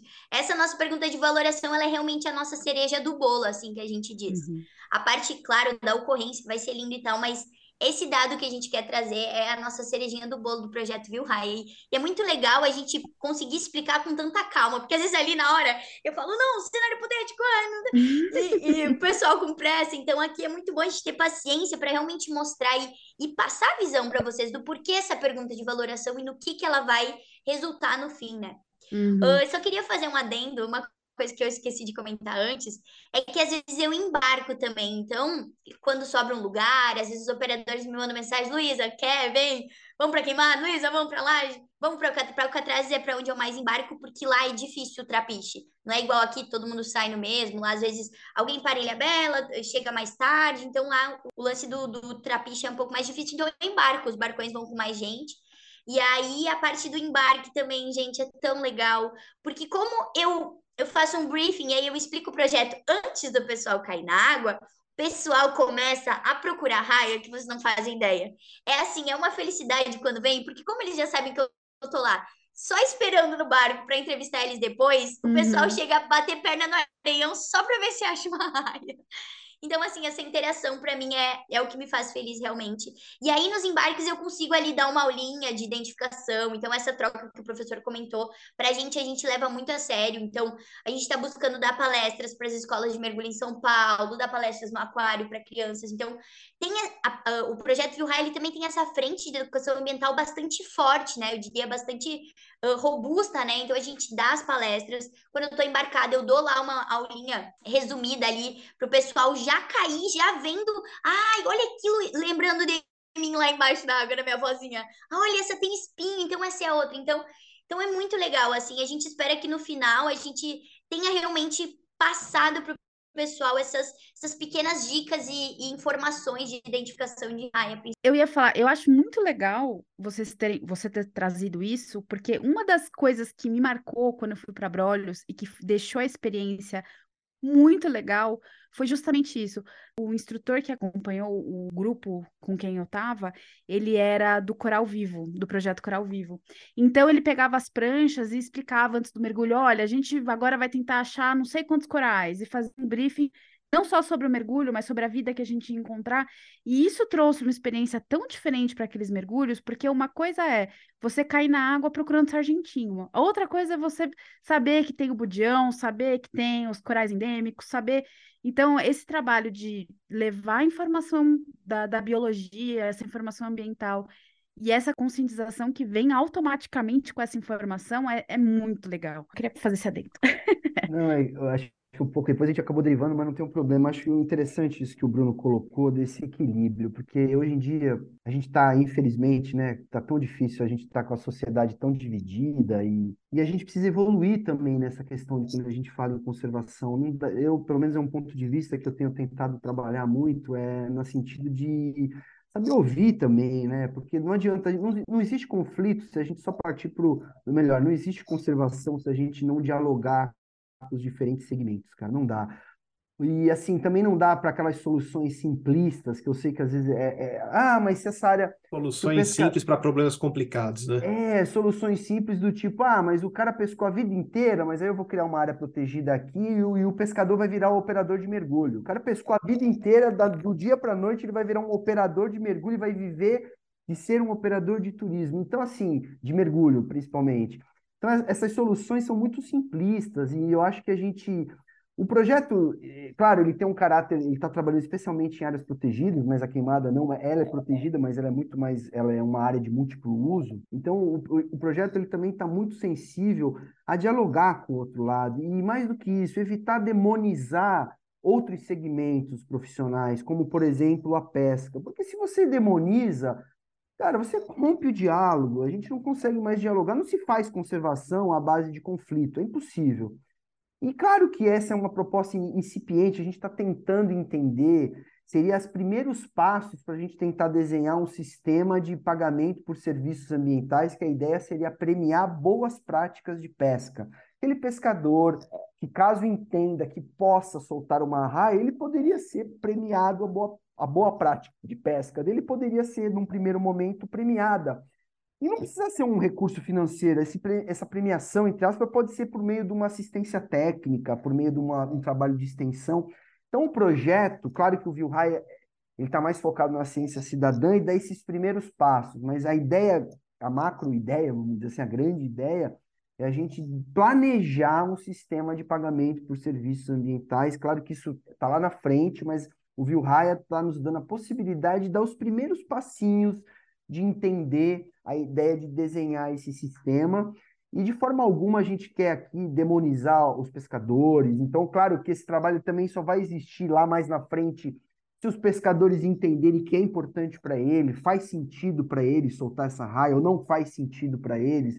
Porque também quando a gente pensa nos valores, a raia ela tem um valor para o mergulhador, mas ela também tem um valor para o pescador. E às vezes um valor que pode estar um valor de difícil mensuração. Às uhum. vezes o uhum. cara pesca a raia com o filho dele a vida inteira. E aí uhum. tem um uhum. valor cultural ali, de transmissão, que a gente não consegue captar, às vezes, por essas metodologias. Enfim, e claro que tem, por mais que a gente nos esforce, a gente quer trazer a, a melhor ciência possível, a gente sabe que tem um bom grau de subjetividade nessas metodologias, né? Então, a própria questão de valoração recebe, às vezes, uma crítica que é aquela coisa, ah, a turma está querendo mercantilizar a biodiversidade, então a gente também toma cuidado com isso, a gente sabe do, das correntes de pensamento sobre esse tipo de abordagem, sobre economia ambiental, a gente está ciente de tudo, e claro, a gente quer estudar enquanto cientista, mas a gente também tem muito interesse nesse projeto de tá, tá, saber dialogar com as pessoas. A conservação ela é um problema complexo e ela demanda de soluções também complexas. Então, então, claro que a gente não quer, a gente quer mudar a trajetória das raias, a gente quer conservar as raias, mas também para todos, né? Na medida do possível que a gente possa entendendo melhor quem são as espécies que estão ali, em que épocas do ano estão ali, e se a gente puder no futuro ter um diálogo muito sincero, muito transparente, honesto com os pescadores, que também tem a sua importância é, cultural, socioeconômica, a gente pretende também, na medida do possível, avançar é, nessa agenda. Então, acho que é, é, esse é um cuidado que a gente toma.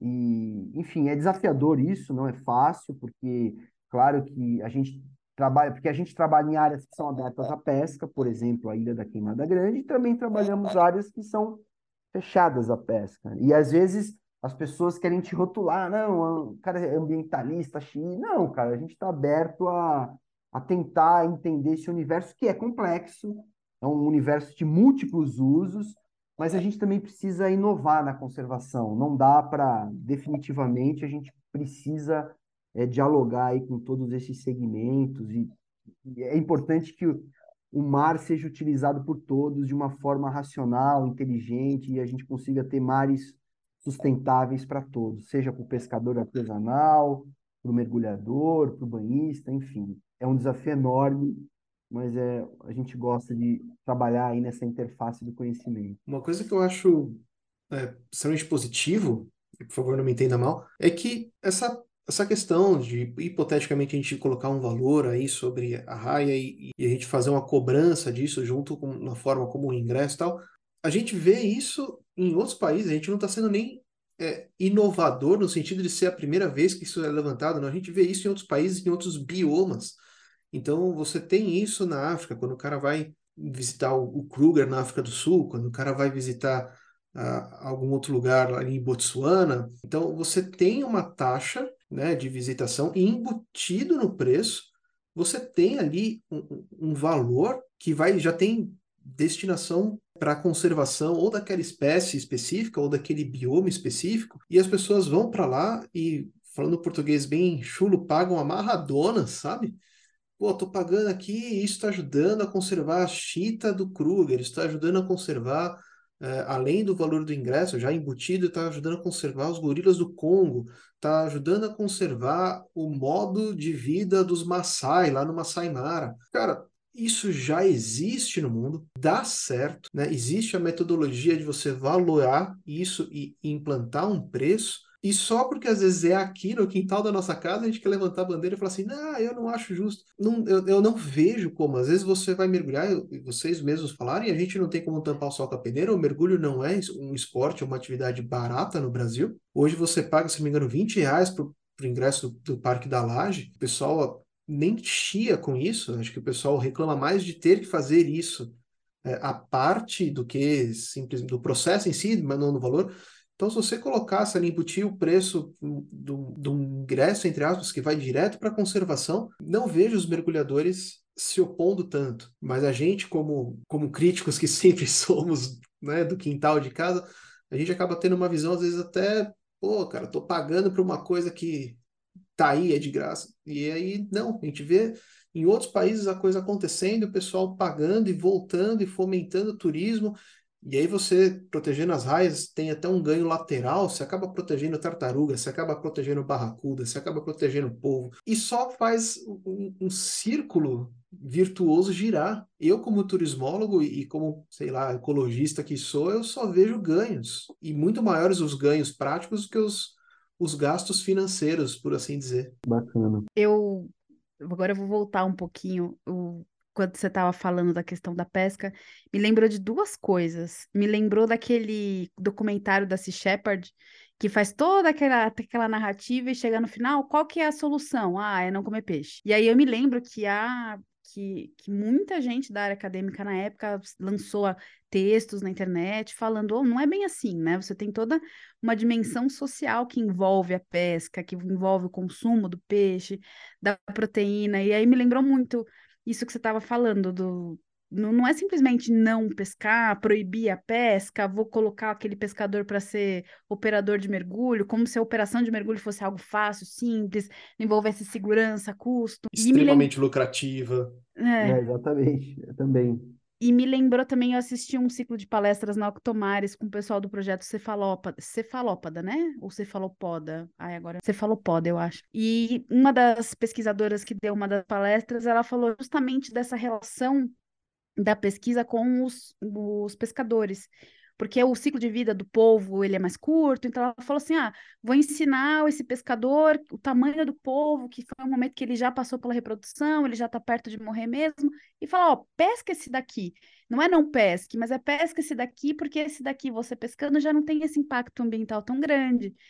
Então, a importância dessas parcerias, né, da ciência com, com a pesca, e não é não faça, mas é, é pesquisar, é fazer tudo que vocês estão fazendo, olhando fa e falando: olha, a gente tem atividades econômicas que são importantes, não dá para a gente simplesmente falar em conservação e excluir o ser humano. Ele é parte da conservação, né? Então, eu acho e, muito. E, e, nesse contexto todo que a Carol e o Bruno bem colocou, há espaço e é importante também que a gente tenha áreas que a gente não pesca.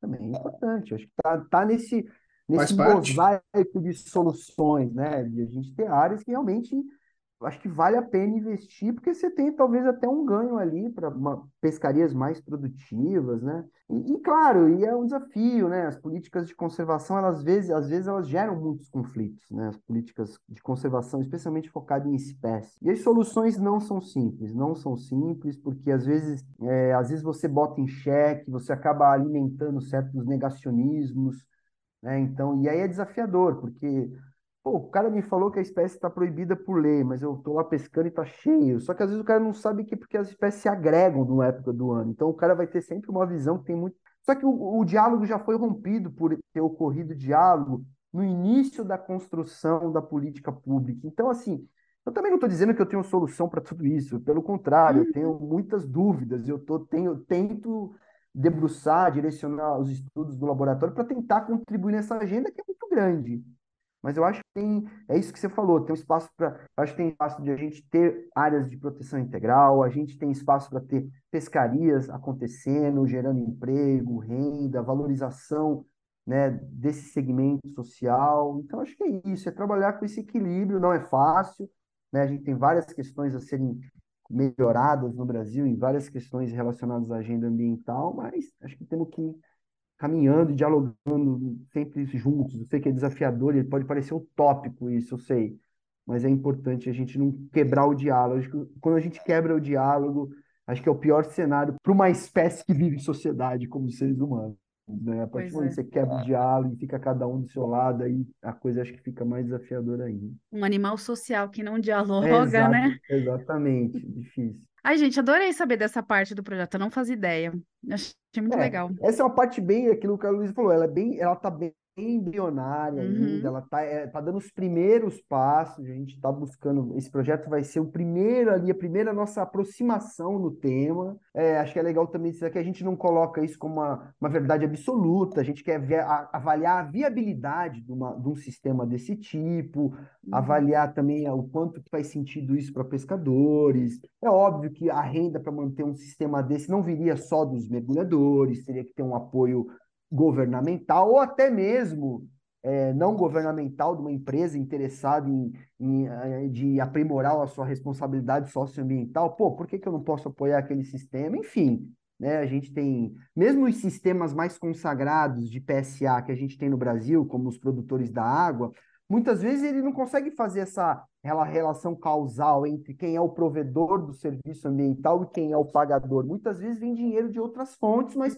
por entender que aquela você premiar boas práticas de conservação é, é positivo, tem efeitos colaterais importantes, então acaba sendo um coletivo. É difícil você desenhar um sistema redondinho na figura do pagador, do provedor e enfim, né? Porque você precisa monitorar o serviço também. Então, enfim, é, um, é, um, é uma primeira aproximação, mas que a gente está curioso para sentir, quer, quer saber qual, qual, qual pode ser a, a adesão dos pescadores ou não. Enfim, é um, é um início, né? E isso é é- esse tipo de, de forma de trabalhar, você já tem no- no- na sua linha de pesquisa há um tempo, né? Pelo que eu estava olhando, que é a extensão. Universitária. Não, é, não é universitária, é é extensão cidadã que você coloca no currículo. Extensão comunitária, Isso, extensão comunitária. Até no Google ver se eu estava pensando na coisa É, certa. Extensão esses comunitária. projetos que tentam sempre estar dialogando com a sociedade, seja um mergulhador, seja um pescador, sejam outros pesquisadores, sejam profissionais de outras áreas.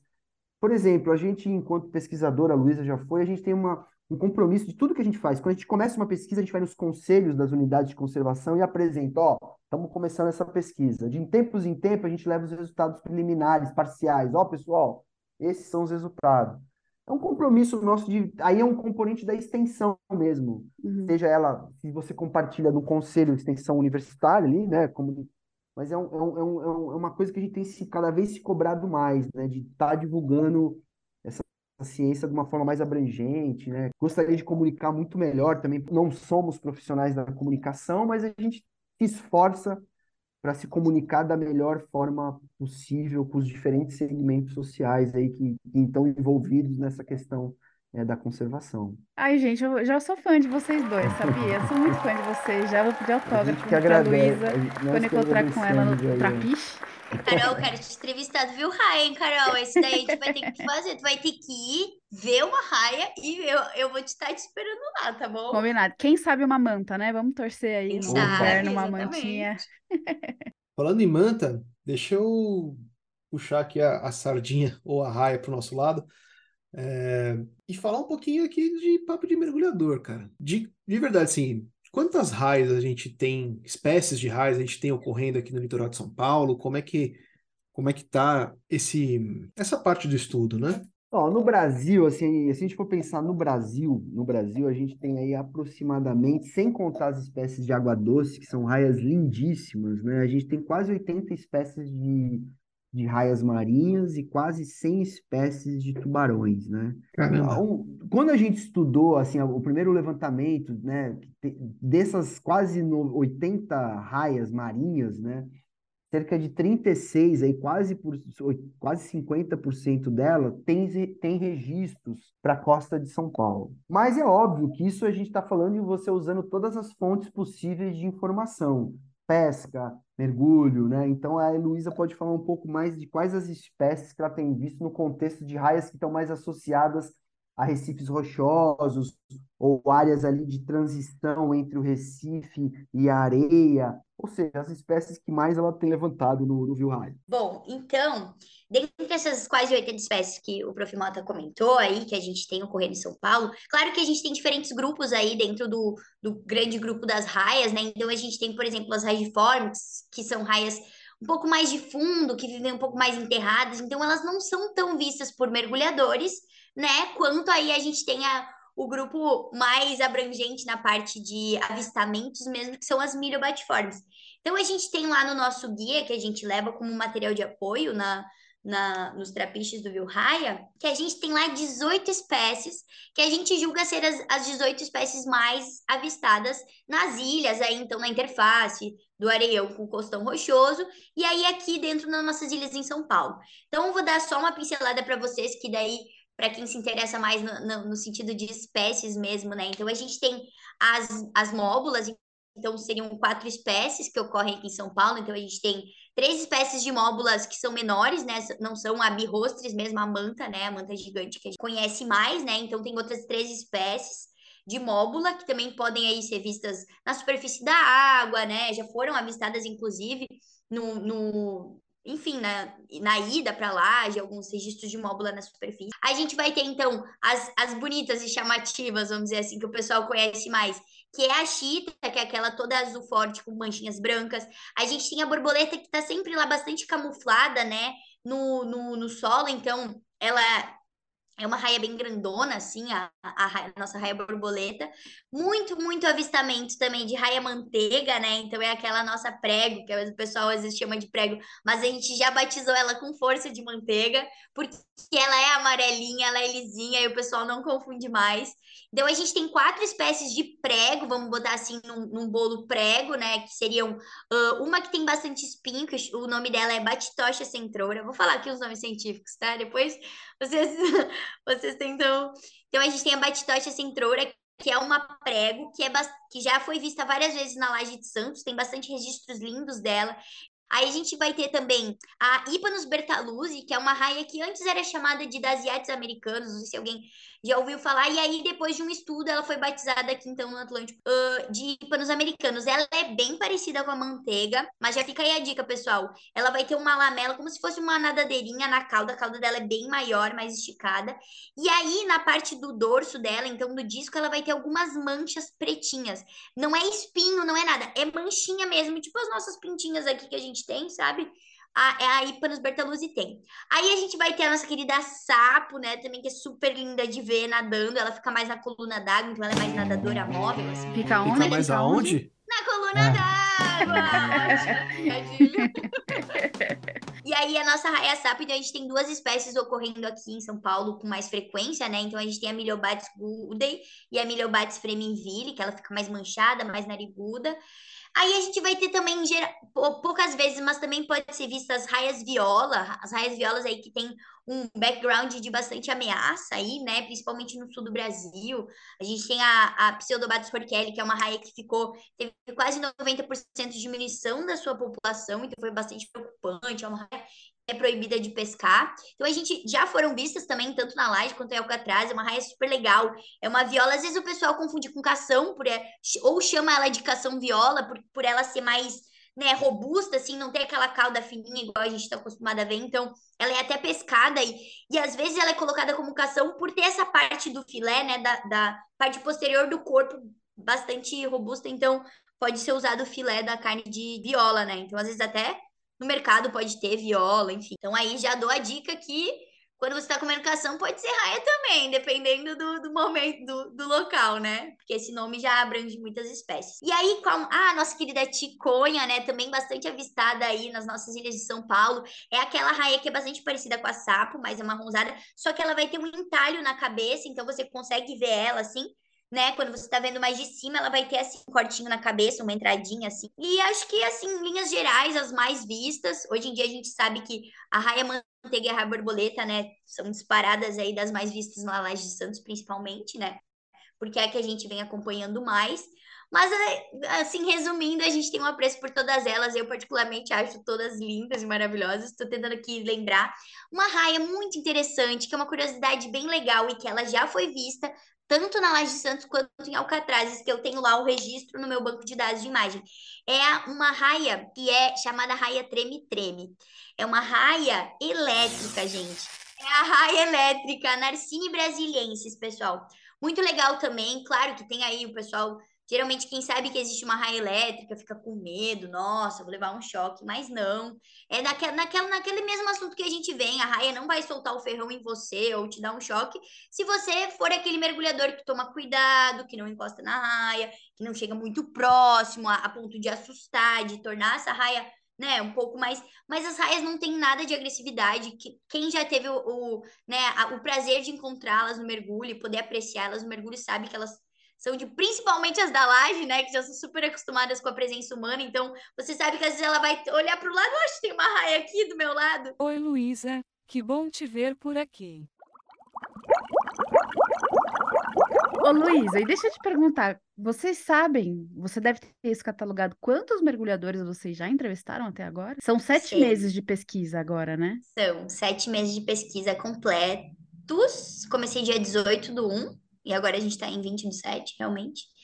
Então, a gente tem agora 333 mergulhadores entrevistados até hoje. Claro que eu não posso repetir, né? Porque eu não posso entrevistar um mergulhador duas vezes. Então, o que, que a gente faz? Ah, pessoal, eu mergulhei, a Luísa já me entrevistou, mas é aqui eu vi outra raia. Então, o que, que a gente faz? A gente pega igual esse registro. A pessoa, nossa, Luísa, olha aqui, escaneei o QR Code, estou te contando que hoje eu vi uma borboleta e três chitas. Beleza, manda pra gente. Só o que a gente não pode fazer é pegar as mesmas respostas lá para a parte de valoração, porque daí duplica, né? A gente, uhum. Na estatística, isso acaba dando um, uma diferença. Então, a gente igual precisa muito desse, dessa informação do avistamento, então ela cai para uma outra tabela só. Em vez de a gente pegar dessa tabela das respostas, cai lá na tabela de registro sem o questionário, que daí é fora. Então, beleza, essa pessoa já viu a raia, eu já entrevistei. Mas ela quer me contar que viu raia de novo em um outro dia, ela me manda, que daí ela cai para uma outra tabela e a gente pega esse dado igual do avistamento de tal raia em tal lugar, que é o que no fim vai construir toda a nossa base de dados de ocorrências de raias. Então, o pessoal que está ouvindo a gente aqui, pô, saiu do barco e já deu entrevista para as meninas, não me sai correndo e fala, ah, já falei com vocês.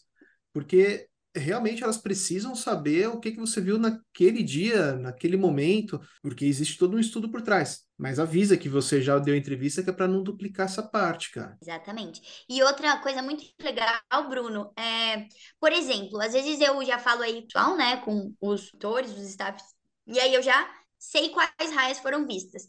Mas e se você lá tá mergulhando, se você for uma pessoa que viu uma raia que outras não viram, por exemplo, ah, eu tava subindo por último no mergulho e me passou uma sapo do lado. Você tem um dado que mais ninguém tem. Então, às vezes, eu entrevisto outras pessoas ali, aí um saiu correndo, ah, beleza. Eu já, já peguei os avistamentos do grupo, assim, por exemplo. Agora, se especificamente você viu, você e outra pessoa viram outras raias que não foram vistas para o grupo, você tem ali o, o diamante do dia para mim. Então, eu, eu, eu, costumo falar bem pro pessoal assim, meu, se você viu uma raia diferente dos outros, por favor, me espera, porque esse dado é o, é o entendeu? É o que vai completar é o, o meu dia. Quer. É exatamente que eu vou sair do trapete e falar, não, hoje eu consegui anotar todas as raias que foram vistas lá de Santos. Então, hoje meu trabalho está completo. Eu saio de sábado, vou, vou para a praia ver o pôr do sol. Feliz da vida que eu confirmei, né, ali com o trabalho. E assim, é muito interessante já comentar que é todo sábado e domingo, né, que eu tô aí nessa batida de, de trapiches desde janeiro, então eu nunca faltei um trapiche, né, então fico aqui em Santos já sem viajar. Mas o, o Viu High, ele me preenche muito, assim, em satisfação de trabalho mesmo, então, né, só de Assim, claro, ficar sem final de semana também não é, nossa, super bom, mas graças a Deus é um trabalho dessa forma que me preenche muito, que eu fico muito feliz em fazer, né? Então, tipo, dá satisfação mesmo. Aí volta, beleza, aí curte o fim de, mas é por isso que eu faço questão de fazer esse trabalho, porque ele é muito realmente bom para mim. Assim. E Luísa, agora você vai me Oi. dizer uma coisa. Fala. O brilho do Bruno, quando ele viu a Chita, foi igual o brilho do, do, dos olhos de quando você anotou que teve Manta na raio. Não Manta sei, hein? Olha que essa é uma guerra de gigantes, briga de gigantes, eu diria, porque Eu lembro que o Bruno estava muito feliz, a gente até conversou já de, naquele dia de fazer o, o podcast, nós estava super, né, Bruno, super já conversando sobre, foi muito legal, mas assim, o dia que eu estava indo pro Trapiche, e eu recebi uma mensagem dizendo: vai lá fazer entrevista porque teve manta. Eu cheguei lá, gente, rindo pelos cantos. Já eu fiz todo mundo do barco que viu manta me esperar. Eu não deixei ninguém embora. Quase que eu fechei o portãozinho e falei: dessa marina vocês não saem sem responder o questionário. E olha que interessante. Uma, uma pessoa de Brasília tinha viajado até Santos só para mergulhar naquele dia na Laje de Santos. Nossa, Na Laje de Santos estava apenas um barco, porque os outros barcos já tinham ido sábado, sexta, sábado, domingo, foi um feriadão, né? Foi primeiro do maio, primeiro de maio. E eu, assim, já tava, tipo, já tinha trabalhado sexta, sábado, domingo. Eu nem tava, eu nem tava muito feliz em ir pro. Assim, não feliz, mas eu tava, tipo, ah, vamos lá, mais um dia. Quando vai quatro dias no quarto, tu já não quer mais ir. Tu fala, quero ficar em casa, duas da tarde, eu quero estar em casa, no feriado. Uhum. Tava lá eu indo meio preguiçosa, né? Sozinha ainda, porque eu ainda não tinha minha, minha, minha bolsista. Agora eu tenho uma, uma, uma menina que me ajuda aqui, uma bolsista. Tava eu sozinha indo lá no Uber, eu recebo essa mensagem. O meu dia, gente, mudou. Eu tava indo pro Trapiche, parecia que era o meu melhor dia de Trapiche. Eu tava assim, antes com uma cara assim, tipo, nossa, que saco, feriado. Mudou tudo, mudou tudo. O pessoal saiu gritando já do barco, já vindo, manda, foi manda. Então, assim, é muito contagiante. Foi muito legal ter pego. E, assim, principalmente ter pego esse dado desse avistamento nos questionários, entende? Olha como é legal. No fim das Uhum. contas, isso vai estar na tabela como, como resposta lá, sabe? Então, torcendo aí para aparecer mais uma mantinha aí pro Por pessoal. favor. De preferência no dia que eu for. Pode ser, no dia da Carol. Vamos torcer muito. No dia da Carol, ela ganha essa manta. Por favor. Então, E realmente. se você acho- que é de Brasília tá ouvindo a gente, saiba que você foi uma pessoa iluminada, cara, porque você saiu de Brasília, veio pra cá com a certeza de que você ia mergulhar na laje. Cara, a gente tá um mês tentando ir pra laje. Só cancela. o vento Só não cancela. deixa, cara. Exatamente. E aí, agora, e vocês já co- conhecem Alcatrazes? Pensam em ir pra lá um dia? Sim, com certeza. Mas Sim. conhecer eu não conheço ainda, não. E, Conhecer, inclusive, mas não tava na... Tá nessa lista aí de, de possíveis saídas dos próximos finais de semana. Ai, por É. favor. Inclusive, vai valer episódio, tá? Ah, eu acho. Eu acho que vocês vão ter que ir viver isso e aí trazer um episódio pra galera sobre como é Alcatraz. Sim. Eu já vou dar minha opinião, não, não queria influenciar na de vocês, mas eu tenho um amor por Alcatraz que é assim, absurdo. Porque assim, o que acontece? A laje também ama a laje, mergulha na laje, maravilhoso, água limpa, muito peixe, muito bicho. Mas Alcatraz, quando tu aproxima dele, a paisagem cênica de Alcatraz, então tu vê aquele pico mais alto de Alcatraz que é- parece o pão de açúcar. E aí eu, eu acho muito engraçado porque quando tu tá bem próximo de Alcatraz ali, é uma, é uma ilha tão não habitada assim que, que parece que é uma ilha do Jurassic Park, do nada vai sair um dinossauro voador lá Isla. Nublar, né? Eu ia falar Muito exatamente isso, mas eu achei que ia ser nerd demais. Parece a Isla Nublar mesmo. E aí, porra, cara. Você tá me chamando de nerd na Ou, cara ou dura, ilha, a assim? Ilha Sorna. Vamos ver quem vai mais nerd do que eu aí. Não, a Isla Nublar Não, é essa o daí eu também fiquei de É. fora. A Isla Sorna é do Mundo Perdido, que é onde eles criavam os dinossauros antes de ir pra Ilha Nublar. e tal. Eu só gosto do Jurassic Park 1, os outros são ruins. Ai, eu gosto de todos. já- Eu, Eu Mas se fosse- bióloga dos dinossauros, eu- todo mundo odeia. Quem é, quem é, do- quem é do. que estuda mesmo a, a, a parte dos dinossauros, acha tudo balela. Mas... Ah, é claro, é Hollywood, né, gente? Ai, ai. Ah, eu queria fazer uma pergunta justamente sobre as mantas. Se vocês têm algum dado, porque antigamente, isso os, os mergulhadores mais antigos, né, que, que mergulham há bastante tempo, falam que era certo. Vou para lá de mergulhar no inverno e vou ver manta. E faz muito tempo que isso não acontece, inclusive esses avistamentos que estão rolando são super esporádicos e super comemorados. Vocês têm algum dado? Vocês sabem por que que as mantas estão desaparecendo e elas estão voltando? O que que vocês sabem nesse panorama aí geral? Então, das informações coletadas pelo Vilhai, a gente realmente ainda não consegue dar um panorama, né? Mas, claro, a gente, o que a gente tem para falar é que a gente conseguiu coletar o dado do, do 1 de maio mesmo, do avistamento da manta desse ano. E, assim, alguns comentários que a gente ouve, né? Principalmente aí tem algumas informações de alguns registros, a- até na Queimada Grande, bastante, né? De, de, de mantas ali pela pandemia. Então, o que que a gente acredita? Que elas estão, elas conseguem. Então, tipo, esses tempos foi visto uma manta em Ilhabela, passando há pouco, poucas semanas atrás. E aí teve uma outra manta em Ilhabela também. Então, assim, a gente acredita que talvez elas deram uma afastadinha, talvez estão por aí, a gente não tá batendo muito, né, o, o, o, o timing delas. Mas, assim, panorama, certeza, a gente não consegue dar por enquanto, né? Claro, talvez daqui a um tempo.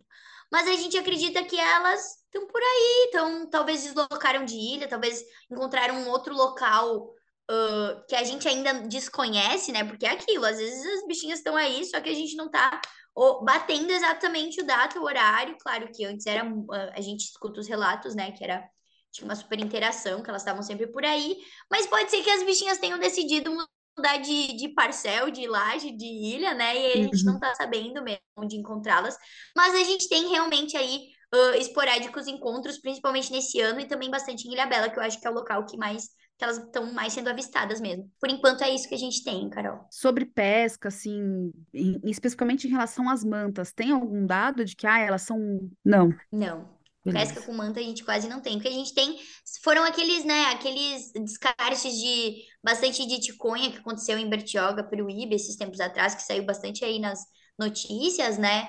Mas de manta, sim, Uh -uh, nada. Então, por enquanto, é um. Ah, a gente acha alguma coisa e pode ser totalmente Isso. outra coisa. Tá. Exato, tá. exato.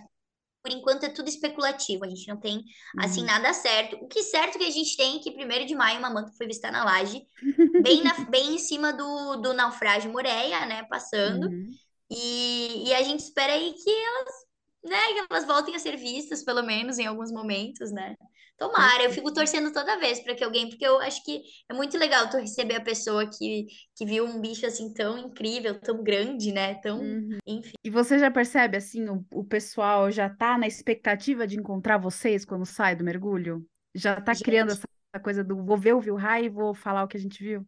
Gente, está se criando, que nem eu, eu comentei antes, a, a receptividade, né? A gente fez até um. Uh, só para vocês terem noção, a gente começou em janeiro, né? Aí o Instagram começou bastante tempo depois, o Instagram do Vilraia.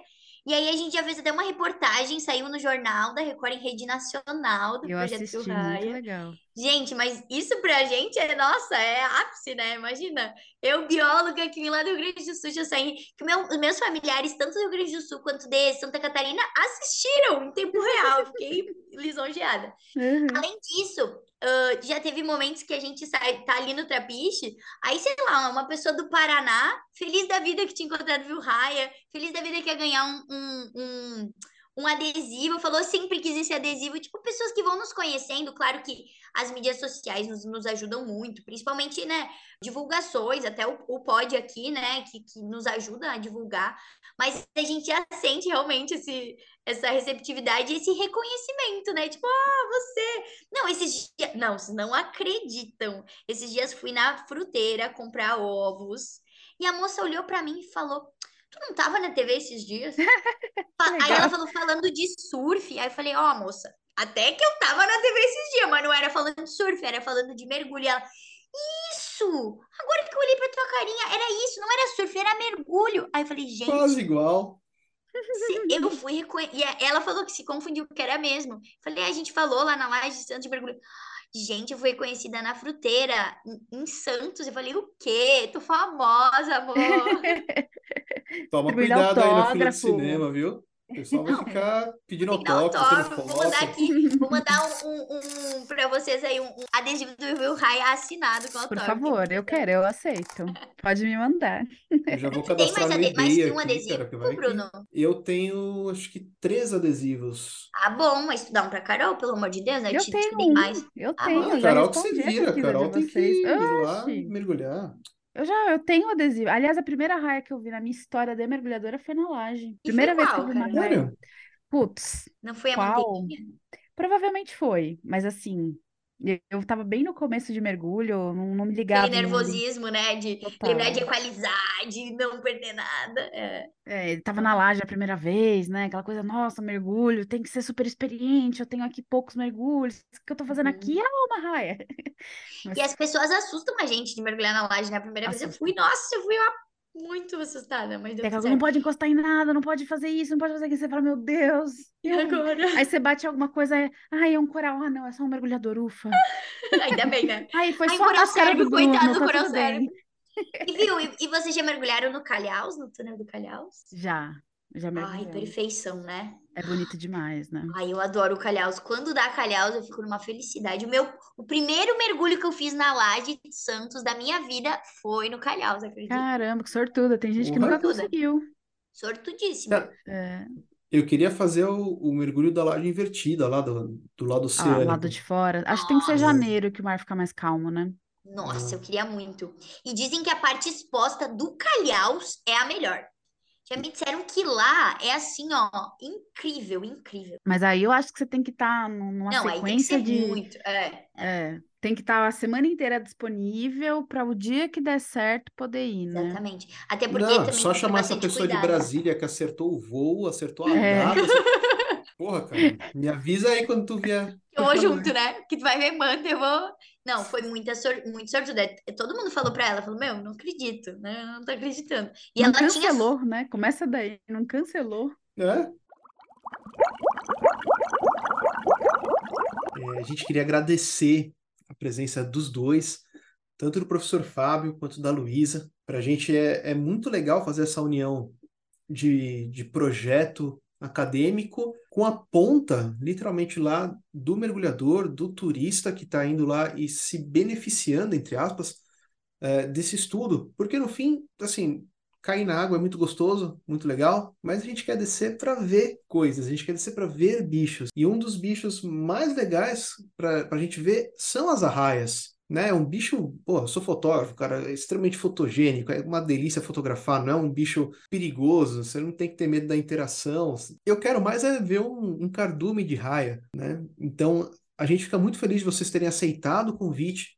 A gente conversou ali rapidinho num, num dia que para mim foi muito especial, mas era um dia que tinha tudo pra gente não conversar, porque tava chovendo, tava um frio. Cara, minha namorada tava me esperando no carro, sabe?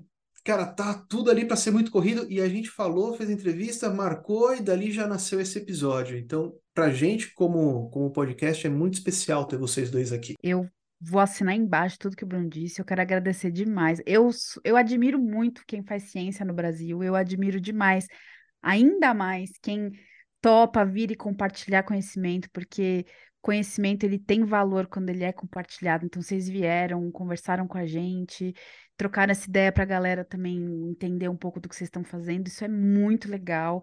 Vocês, em alguns momentos, agradeceram que a gente convidou, mas, cara, o- a, a gente que está extremamente grato pela, por vocês terem topado. Eu nem falei, mas eu amo raias, assim, eu não tenho nem um, milésimo do conhecimento científico que vocês têm, nem, nem quero ter, porque eu não sou cientista, mas eu tenho raia tatuada. Um dos meus melhores mergulhos foi vendo raia chita, então esse episódio tá extremamente especial para mim e para o Bruno por N razões. Então, muito, muito, muito obrigada por terem topado fazer com a gente esse episódio. Pessoal, eu gostaria de agradecer aí ó, ao Bruno, a Carolina, a todos os ouvintes, né, do podcast Coluna d'Água. É um prazer participar. A gente da equipe do Projeto Viu Raia, do Labec Mar Unifesp, temos o maior prazer de participar desse momento, falar mais do projeto e fazer essa troca aí de conhecimento e construção de novos conhecimentos para a gente avançar aí na conservação das raias e dos ambientes marinhos aqui do litoral de São Paulo. Muito, muito obrigado pela oportunidade, pessoal. Valeu mesmo, foi um prazer.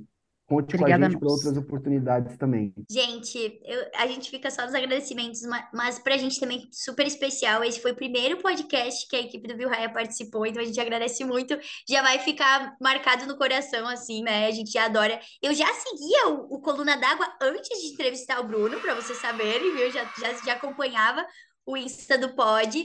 E assim, pra, sem palavras, né? Foi uma conversa super gostosa, a gente ficou super à vontade pra falar tudo.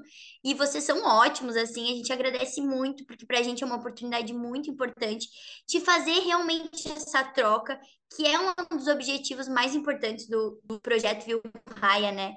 E aí a gente fica à disposição aí para quem quiser contatar a gente, para quem quiser saber mais sobre o projeto, para quem quiser enviar seus registros de raia. Então, se você tem fotos de raias de outros momentos, a gente recebe tudo com maior amor e carinho e apreço por, né, por vocês estarem nos compartilhando coisas que vocês já viram que no fim das contas viram informações. Então, então a gente tem um Instagram, pessoal, arroba Vilraia, não é nada difícil, você ouviu essa frase Vilraia hoje o dia inteiro. Então, esse é nosso Instagram, arroba Vilraia. E fico à disposição para vocês, quando quiserem ir pra laje, me convidar, eu vou junto, entendeu? Tá convidado, então, hein? Vamos organizar essa laje. Pessoal, a gente tem muita gente de escola de mergulho que ouve a gente. A gente até agradece, assim, imensamente.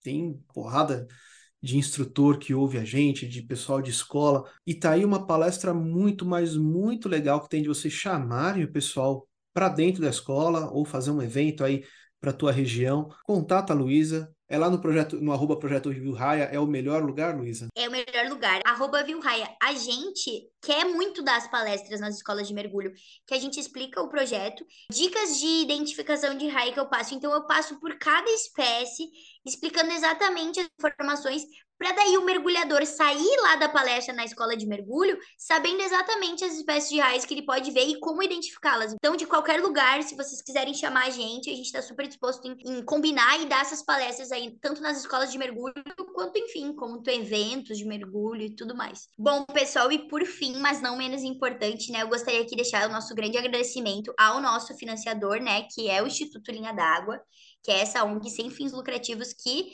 graças a ela, que o nosso projeto está aí, né, com financiamento para fazer os deslocamentos, para o material, e graças a ela que esse projeto está agora, né, em sua em seu andamento, né? Então eu quero deixar muito agradecimento. Quem quiser conhecer também o Instituto Linha d'Água, eles têm o Instagram, arroba Instituto Linha d'Água, e eles têm vários projetos super interessantes também. Então, deixar aqui meu grande agradecimento e gratidão por fazer esse projeto ser possível. E aí também, quem se interessa ainda pelo assunto, a gente tem o Instagram do nosso laboratório, Labec Mar, é Labec Mar Unifesp, né? Então a gente lá a gente posta também super as nossas aventuras, expedições e, e trabalhos que saem lá do laboratório. Então, esse mais ou menos é o compilado, é o arroba linha d'água, arroba Labecmar e o arroba Vilraia, é claro. Uhum. Agradeço muito, pessoal, foi ótima noite. Muito obrigada. Obrigada a nós, Luísa. Você é sensacional. Vem fazer o Coluna d'Água com a gente também. Vem ser host Olha aqui. que eu vou, vem, vem apresentar com a gente Coluna d'Água aqui. E olha, cada vez mais eu falo, imagina essa, se me deixarem executar meu plano megalomaníaco de fazer essa Liga da Justiça aí do, do mergulho. Nossa, tem tanta gente boa pra gente juntar nessa mesa redonda. É cara. verdade. Bom, pessoal, muito obrigada por terem escutado até aqui. Então, acha a gente no Instagram, arroba Coluna d'Água, segue a gente no Spotify, dá cinco estrelinhas, porque quando você dá cinco estrelinhas, o Spotify indica a gente para outras pessoas. Também no Apple Podcast, no Deezer, no Amazon Music. É, se você for indicar para um amigo seu que de repente não usa um serviço, mas usa outro, indica, fala para avaliar, pode fazer comentário. É, avaliações positivas, cinco estrelas, pode mandar lá. Avaliações negativas você manda direto no Instagram da Carol.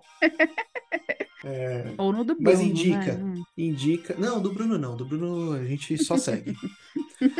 é, mas indica. Indica porque a gente está chegando a, a, uma marca muito bacana de, de passados 4 mil downloads. E isso é muito legal. A gente bate na tecla, a gente não ganha nada para fazer isso. A gente mais gasta do que qualquer outra coisa. Mas é muito legal ver que o conteúdo agrega para vocês. Então, se a gente não tem um ganho financeiro, e o objetivo nunca foi esse, é muito legal, por outro lado, a gente está tendo esse, ganho de saber que o conteúdo tem valor ali, né? Então, para a gente é muito gratificante. Então, espalha, ajuda a gente a, a soltar essa tartaruguinha aí uhum. na água e ver se ela volta para a praia. No Instagram também, a gente está sempre por lá, conversando, abri abrindo caixinha para pedir foto de vocês, enfim. Esse foi um episódio mais denso, bastante informação. Então, se vocês ficaram com dúvida, quiserem ah, não entendi direito alguma informação, manda pra gente que a gente pergunta pro pessoal do Vilraia, além de vocês irem direto no Instagram deles, eles já se deixaram totalmente abertos a isso, mas também pode perguntar pra gente que a gente encaminha as perguntas, responde o que a gente puder. E esse episódio foi editado pelo pessoal da Caô Mídias e Produções. Então tá precisando editar o seu podcast, o seu vídeo, chama eles que eles são muito profissionais, muito competentes. Arroba Jujuzuki, com K no final. E é isso. E, Carol, hum. a gente vai chegando aqui no momento mais triste da nossa semana. É, pra Luísa é bom porque ela vai pro trapiche, mas para nós é ruim. É ruim porque é o nosso momento de intervalo de superfície, ele dura, hein? E tempo seco, tempo ruim. Verdade. Mas, mais um mergulho para colocar no meu logbook. E aí, Importante, hoje, hein? você é meu dupla. Eu quero que a Luísa assine meu logbook. E porque hoje você viu raia, Bruno? Cara, vi raia. Pra caramba, né? Hoje não faltou raia nesse mergulho. Obrigada, Luísa. Valeu, galera. Tchau, tchau.